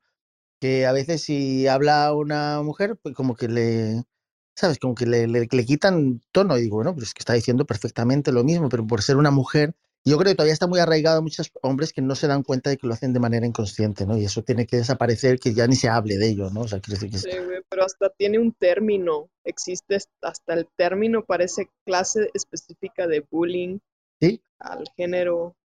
Entonces, está así de presente está que hasta tiene su propia hashtag. Así que hay mucho que trabajar. Y lo que estaba contando Maribí, de que solo la mierda flota y se va a esas pues, posiciones políticas, yo hace unos años, eh, antes de conocer la cultura de la descentralización, todo el DeFi, pensaba lo mismo incluso con los comunicadores, los espacios de comunicación. La mierda es la que tiene, pareciera que solo la mierda tiene acceso a un micrófono y todo esto, pero estas tecnologías eh, y cada vez hay más posibilidades de compartir tu voz y tus ideas y um, crear tus propias comunidades, abrirle micrófono a todos los que pueden uh, o tienen algo que compartir y, y, eso es que este proceso se acelere más, que esas traumas se, se aceleren, se más fácil y, y que esta nueva cultura se vaya conociendo cada vez más también. Sí, sí, totalmente, sí. Gracias a Internet ahora digamos que es todo más accesible, pero al final yo creo que la gente, eh, no sé, o sea, eh, al final es un poco que es primero el huevo o la gallina, porque es el ejemplo que has puesto de, de los medios de comunicación es otro buen ejemplo, porque eh, por ejemplo, aquí en España, el programa este famosísimo que lleva 200 años, se llama Sálvame, que es gente ahí destrozando, yo no lo veo hace siglos, pero es gente destrozándose una a otra, básicamente. Y eso, no sé cuántos años lleva ese programa, debe llevar 20, ni lo sé. ¿Y por qué sigue viendo? ¿Por qué sigue en antena? Obviamente porque la gente lo ve. ¿Y por qué la gente lo ve? Pues porque la gente quiere morbo, quiere eso. Eh, entonces, al final, ¿quién tiene la culpa? ¿La cadena o la gente que lo ve? Em, lo mismo que los medios de comunicación. ¿Por qué hay clickbaits y todo esto? Pues porque la gente va a, pues, pues no, o a, la, o a la noticia morbosa o a, o a, las cosas fáciles de, yo que sé, quiero aprender inglés en dos días o hacer rico en dos. Entonces, en el fondo, ¿el culpable es el que mete ese contenido? O, o, la gente que lo consume y el que, lo, el que está subiendo ese contenido simplemente lo sabe porque va, va a tener audiencia rápido. Pues yo creo que es la, sociedad que demanda eso, ¿no? no sé. Eh, Por eso se ponen aquí esos títulos, Mariby. Esos Claro, títulos pero- jugosos. Esto, vamos, no tiene que ver con un clickbait de estos de, de, de- o, o yo qué sé, los vídeos, ya no sé si está de moda, los vídeos que estaban de moda de gente que hacía bromas que a mí me parecía de, de gracioso no tenía nada, ¿no? Riéndose de gente y tal. Gente, millones de visitas, pero vamos a ver. o sea, Claro. La, Pues la psicología humana está muy estudiada, o sea, Hombre. Claro. sabe lo que funciona y lo que no. Karen, ¿me dejas poner la semana que viene el título de Mujeres en Cripto? Sí, sí, sí, sí. Vale, Por favor, sí. Vamos a meter un clickbaitazo Sí, de sí, manual. busca con uno así de manual, sí. Exacto, un clickbaitazo de esos que venga hasta nuestra amiga Catalina. Que se mete a escuchar los podcasts secretamente, ¿eh? Exacto, Los está escuchando desde la web, seguro. desde la web, desde la deep web, ni, ni desde la web, desde la deep web. Es que escuchó a Gaiska. Buenas noches, Catalina. Buenas noches, Catalina. Que te queremos, que, que eso fue un deathleap de Gaizka solamente. Sí, fue, fue una mala tarde y lo pagué con ella. Una mala tarde la tiene cualquiera, ¿sabes? Exactamente. Eso es así. Le hemos bloqueado un par de Bitcoin. Ethereum por culpa de, por su culpa, vamos, ¿no? La tiene hasta Bitcoin, una mala tarde, así que fíjate. No, Gaiska SMS, la verdad, oye Catalina, si nos está escuchando ahora en serio, ¿sabes? Ya, ya sabes que somos un poco trolls, pero a raíz de ese incidente que pasó y de la mala gestión que hubo, el community manager fue despedido y el encargado del community manager, que es Gaiska, ese mes no cobró, ¿sabes? Así que, pues bueno, nosotros pusimos remedio, ¿sabes?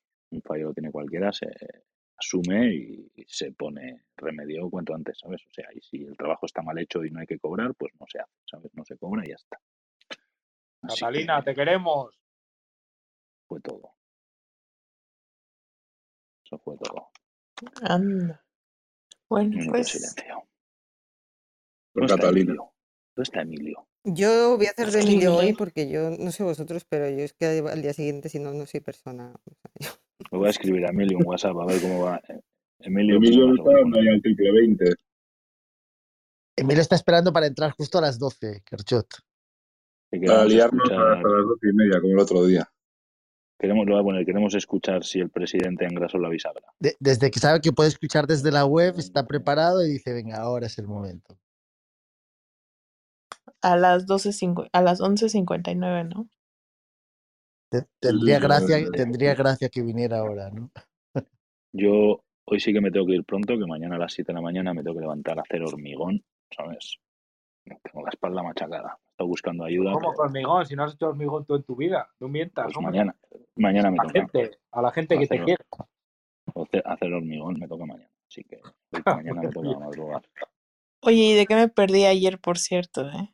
Mira, hablando de... de- Llegó, ahí llegó. Ha llegado el señor Bisagras, ¿ves? Como no hay que. Emilio, cierra la sala. eh. Solo ¿Qué os pasa? Que voy por la ¿Qué calle sin pasa? cascos.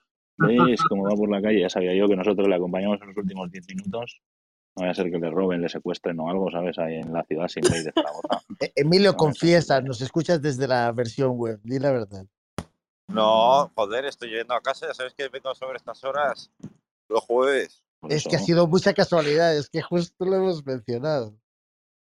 Emilio, ¿se escucha mucho viento? ¿Qué tenéis? ¿Bierzo por ahí o qué? Nah, un día tranquilo. Lo que pasa es que voy sin cascos. que Me han quedado sin batería, por eso escuchas más viento de lo normal.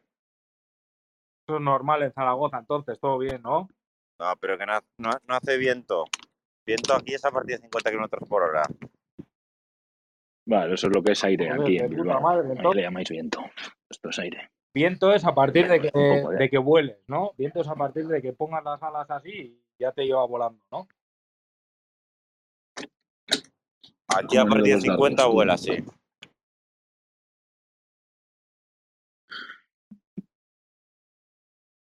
Porque así ya nos venía a cerrar la sala. Sí, o sea, hay que darle conversación para ver si a ver cómo va la bisagra aquella. Una de que dos, hoy, o, hoy nos la, nos la cierra o nos la extiende, ¿no? Depende. ¿Pero cuál bisagra? Mira, ¿No os acordáis estáis de la fuertes que bisagra? estoy. Escúchame, incluso llegaré antes de las 12 de la noche a casa, así incluso podemos adelantar. ¿No te sabes la historia de la bisagra, No. Karen? Sí estaba. Cuando ayer no estaba. Que cuando él abre a el casa ascensor suena los mucho. jueves, la puerta suena que le falta aceite, mete ruido. La puerta del ascensor. Eso. Emilio quiere decir que desde que se emborracha hasta que llega a casa tarda 8 minutos. Son y 52 y ha dicho que para las 12 llega. Ostras, son de estos ascensores de hace años, ¿no? Que tenían. una- Sí, son de hace años de los que se abren eh, de lateral, digamos que se encoge la puerta. De los ¿sabes? 90 son eso, ¿no? Yo creo. Sí, 80, sí, ¿no? son, son, son de los 70 a los 60. Son de los que se encoge la puerta. Esos son míticos. Hay una escena de la peli A también, no sé si la habéis visto, de Almodóvar, a mí me encanta esa peli. Y ahora no sería políticamente correcta, pero bueno, eh, en el contexto de la época. y hay una escena de estas de ascensor que hace, suena así. Me parece que es Loles León la que sube. Muy buena. Pues esto es Educa en Cripto. Empezamos hablando de mujeres en cripto, por NFTs, política, la gente manifestándose a favor de Ayuso y de Vox, y acabamos hablando de ascensores y bisagras. Así que este Mira, yo mientras este es acabemos el hablando de Loles. León, todo bien en esta sala. O sea, si hablamos de Loles León y de, yo qué sé, de Norma Duval, por ejemplo, todo bien, todo en orden. Oye, pero Tendrán ¿no que- habéis hecho los deberes o no de ayer? No, no, no. ¿Han hecho los deberes de ayer, Garchot y Zuri? Ya está el profesor Emilio. Ah, creía que decías de lo del curso. Emilio, el profesor Emilio. Emilio, ya está todo hecho, todo contactado, todo organizado. ¿Qué te parece? ¿Cómo se nota que estabas tú por medio? Que se esperó por Garchot. Exacto. Si ya va a ser. por Muchas gracias, Emilio. ¿Cómo sabes mí, quién maneja aquí el tema? Qué fuerte. Mira, yo soy un tío que madrugo. Antes de que Suri se levante, ¿sabes? Yo tenía las gestiones hechas. Y mañana, y mañana te vas a hacer igual 15 carretillas de hormigón antes de que se despierte Suri. Carretillas, ay, alma de cántaro, ¿cómo sabes tú que no se hace hormigón, que no haces mucho hormigón? Voy a hacer 15 hormigoneras, que cada hormigonera tiene tres carretillas. O sea, 45 carretillas me tocan mañana tú. Joder. Lo está inventando que, todo. Sí, no, la, hormigonera ya la, la he visto, o sea que esa no me puede trolear porque he visto la hormigonera. hombre, Pero ¿y por qué no pides un, un bolquete de esos, tío? ¿No te sale más barato, más Sí, pero bueno, así haces ejercicio, ¿sabes? Un poco pesas y Ah, eso, vale, ¿sabes? vale, no pagas el gimnasio. bajas, bajas el colesterol y todo, ¿sabes? Ahí no hay colesterol ni hay hostias, ¿sabes? Y la hormigonera, para arriba, para abajo, los sacos de 25 kilos y ahí no, ahí se te quita todo el colesterol y todos los males. Eso sí, la espalda Claro. luego un ibuprofeno. Eh, El no, es lo que dicen, Andrés, carga. de que cuando cortas leña te calientas dos veces. Pues eso mismo. Tres, cuando la cortas, cuando la coges y cuando, cuando la quemas. Así que, fíjate, cuando Y no cortas se te olvide luego remojar bien el hormigón varios días, ¿eh?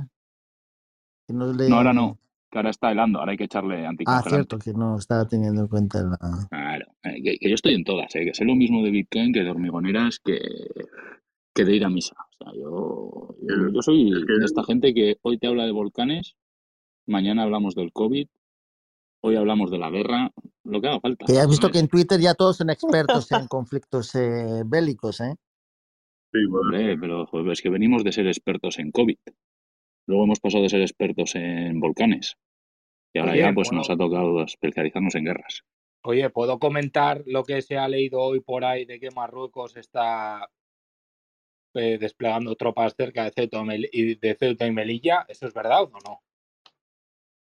¿Se puede comentar eso? yo creo que es un poco... Pues si Emilio no nos cierra la sala, sí. yo he vivido 16 años en Ceuta, O sea, que sabes hasta dónde están las tropas y todo. Todo, todo el perímetro de la frontera está lleno de tropas, siempre. Pero gracias a eso, entre comillas, ellos mantienen la inmigración fuera de, las fronteras de Ceuta. Cuando ellos se van y retiran sus tropas, miles de personas subsaharianas asaltan las, las vallas. Entonces, el problema no es ese, Zuri. El problema que tú has visto de los aviones es que ellos, eh, de hecho, ya, ha habido- ya han tenido algún problema en meses pasados, es que ellos los usan contra Argelia. Si a ellos en realidad Ceuta y Melilla, bah, sí, políticamente queda muy bien dentro para su, sus feligreses decir de que son marroquíes, pero también dicen lo mismo de que de Granada, ¿sabes? Em, no, no, el problema de esos cacharros que tú has visto hoy es que los apuntan y los llevan contra Argelia, que es la que nos suministra a nosotros el gas a, a España y a parte de Europa. ¿Qué pasa? Marruecos es aliada, pero de uña y carne, con Estados Unidos. Y Argelia es aliada de uña y carne con Rusia y el entorno. Con lo cual tienes el cacao montado porque es verdad que Marruecos le encantaría, precisamente porque además eh, mm, religiosamente son musulmanes de, etnias diferentes, unos son suníes los otros son chiitas, se odian a muerte, pues tienes el caldo perfecto para que cualquier chorrada pueda provocar ahí un conflicto en el que Marruecos eh, invada completamente Argelia. Por eso te lo he contado. Bueno, también sabemos de etnias. Pues sí, pues, eh, me, dejas más tranquilo, la verdad, porque digo, mira, ahora que está aquí invadiendo esto, igual aprovecha Marruecos que el Pisuerga pasa por Valladolid, ¿sabes? Y tenemos una montada aquí a dos bandas de, Cristo. Claro, y son los mismos actores. Lo que pasa que te dirigidos por eh, y utilizando sus peones que tienen en otros sitios del mundo. Al final yo creo que esto, si finalmente la OTAN le toca atacar, eh, va a convertirse en algo parecido. Y entonces es cuando podremos decir que es una guerra mundial, porque va a tener varios escenarios diferentes alrededor del mundo. Yo por mí ya podéis cerrar, ¿eh? Yo he llegado a casa. No he oído la bisagra otros jueves, dos jueves seguidos que no escucho la bisagra, macho. Lo mejor de los jueves es la bisagra de Emilio. No lo escucho. Joder, no me hagas por El próximo jueves. Bueno, pues ya entonces vamos cerrando. ¿Qué les parece? Oye, tú eres la, la mera mera del changarro. a mis aposentos. Tú mandas, Karen. Mera, mera. Vale, entonces cierro que me voy a tomar un vermut. Se me cuidan. Pues, pues venga, me voy a, tomar yo entonces. Ah, por ello. El dolor de cabeza, ¿no? Mm, para que se me quite. A ver si al menos se me olvida. No, hay, no hay paracetamol, no hay paracetamol que haga mejor que un vermut e, o que un cubata. Eso. Eso, eso es así los últimos 10 minutos de la sala, suprímelos. Suri es de los míos. Suri. Mejor. Suri le gusta el cubalito. Porque si no, vamos a quedar aquí de que somos eso. Bien visto, ahí está, cubalitro. ¿Sabes? No Cuba Libre, sino cubalitro. Dale, pues. Buenas noches, chicos. Bye. Buenas noches. Venga, buenas noches a todos. Descansen. El lunes, el lunes más. Chao, chao. Cuidado con el hormigón. Gracias, Karen. Cuidado con la espalda, mejor que con el hormigón, que el hormigón no muerde. Llámala, llámala a Suri, que vaya. Sí, pues estamos jodidos. No, no, no, no sabe ni abrir el saco de cemento ese. estamos bien jodidos. Venga, chao, gente. Venga, chao. Muchas gracias por habernos acompañado una vez más en este podcast de Educa Cripto. Si te ha gustado, no olvides dejarnos una reseña y seguirnos que te estamos dando contenido casi todos los días. Un placer y nos vemos para la próxima. Chao.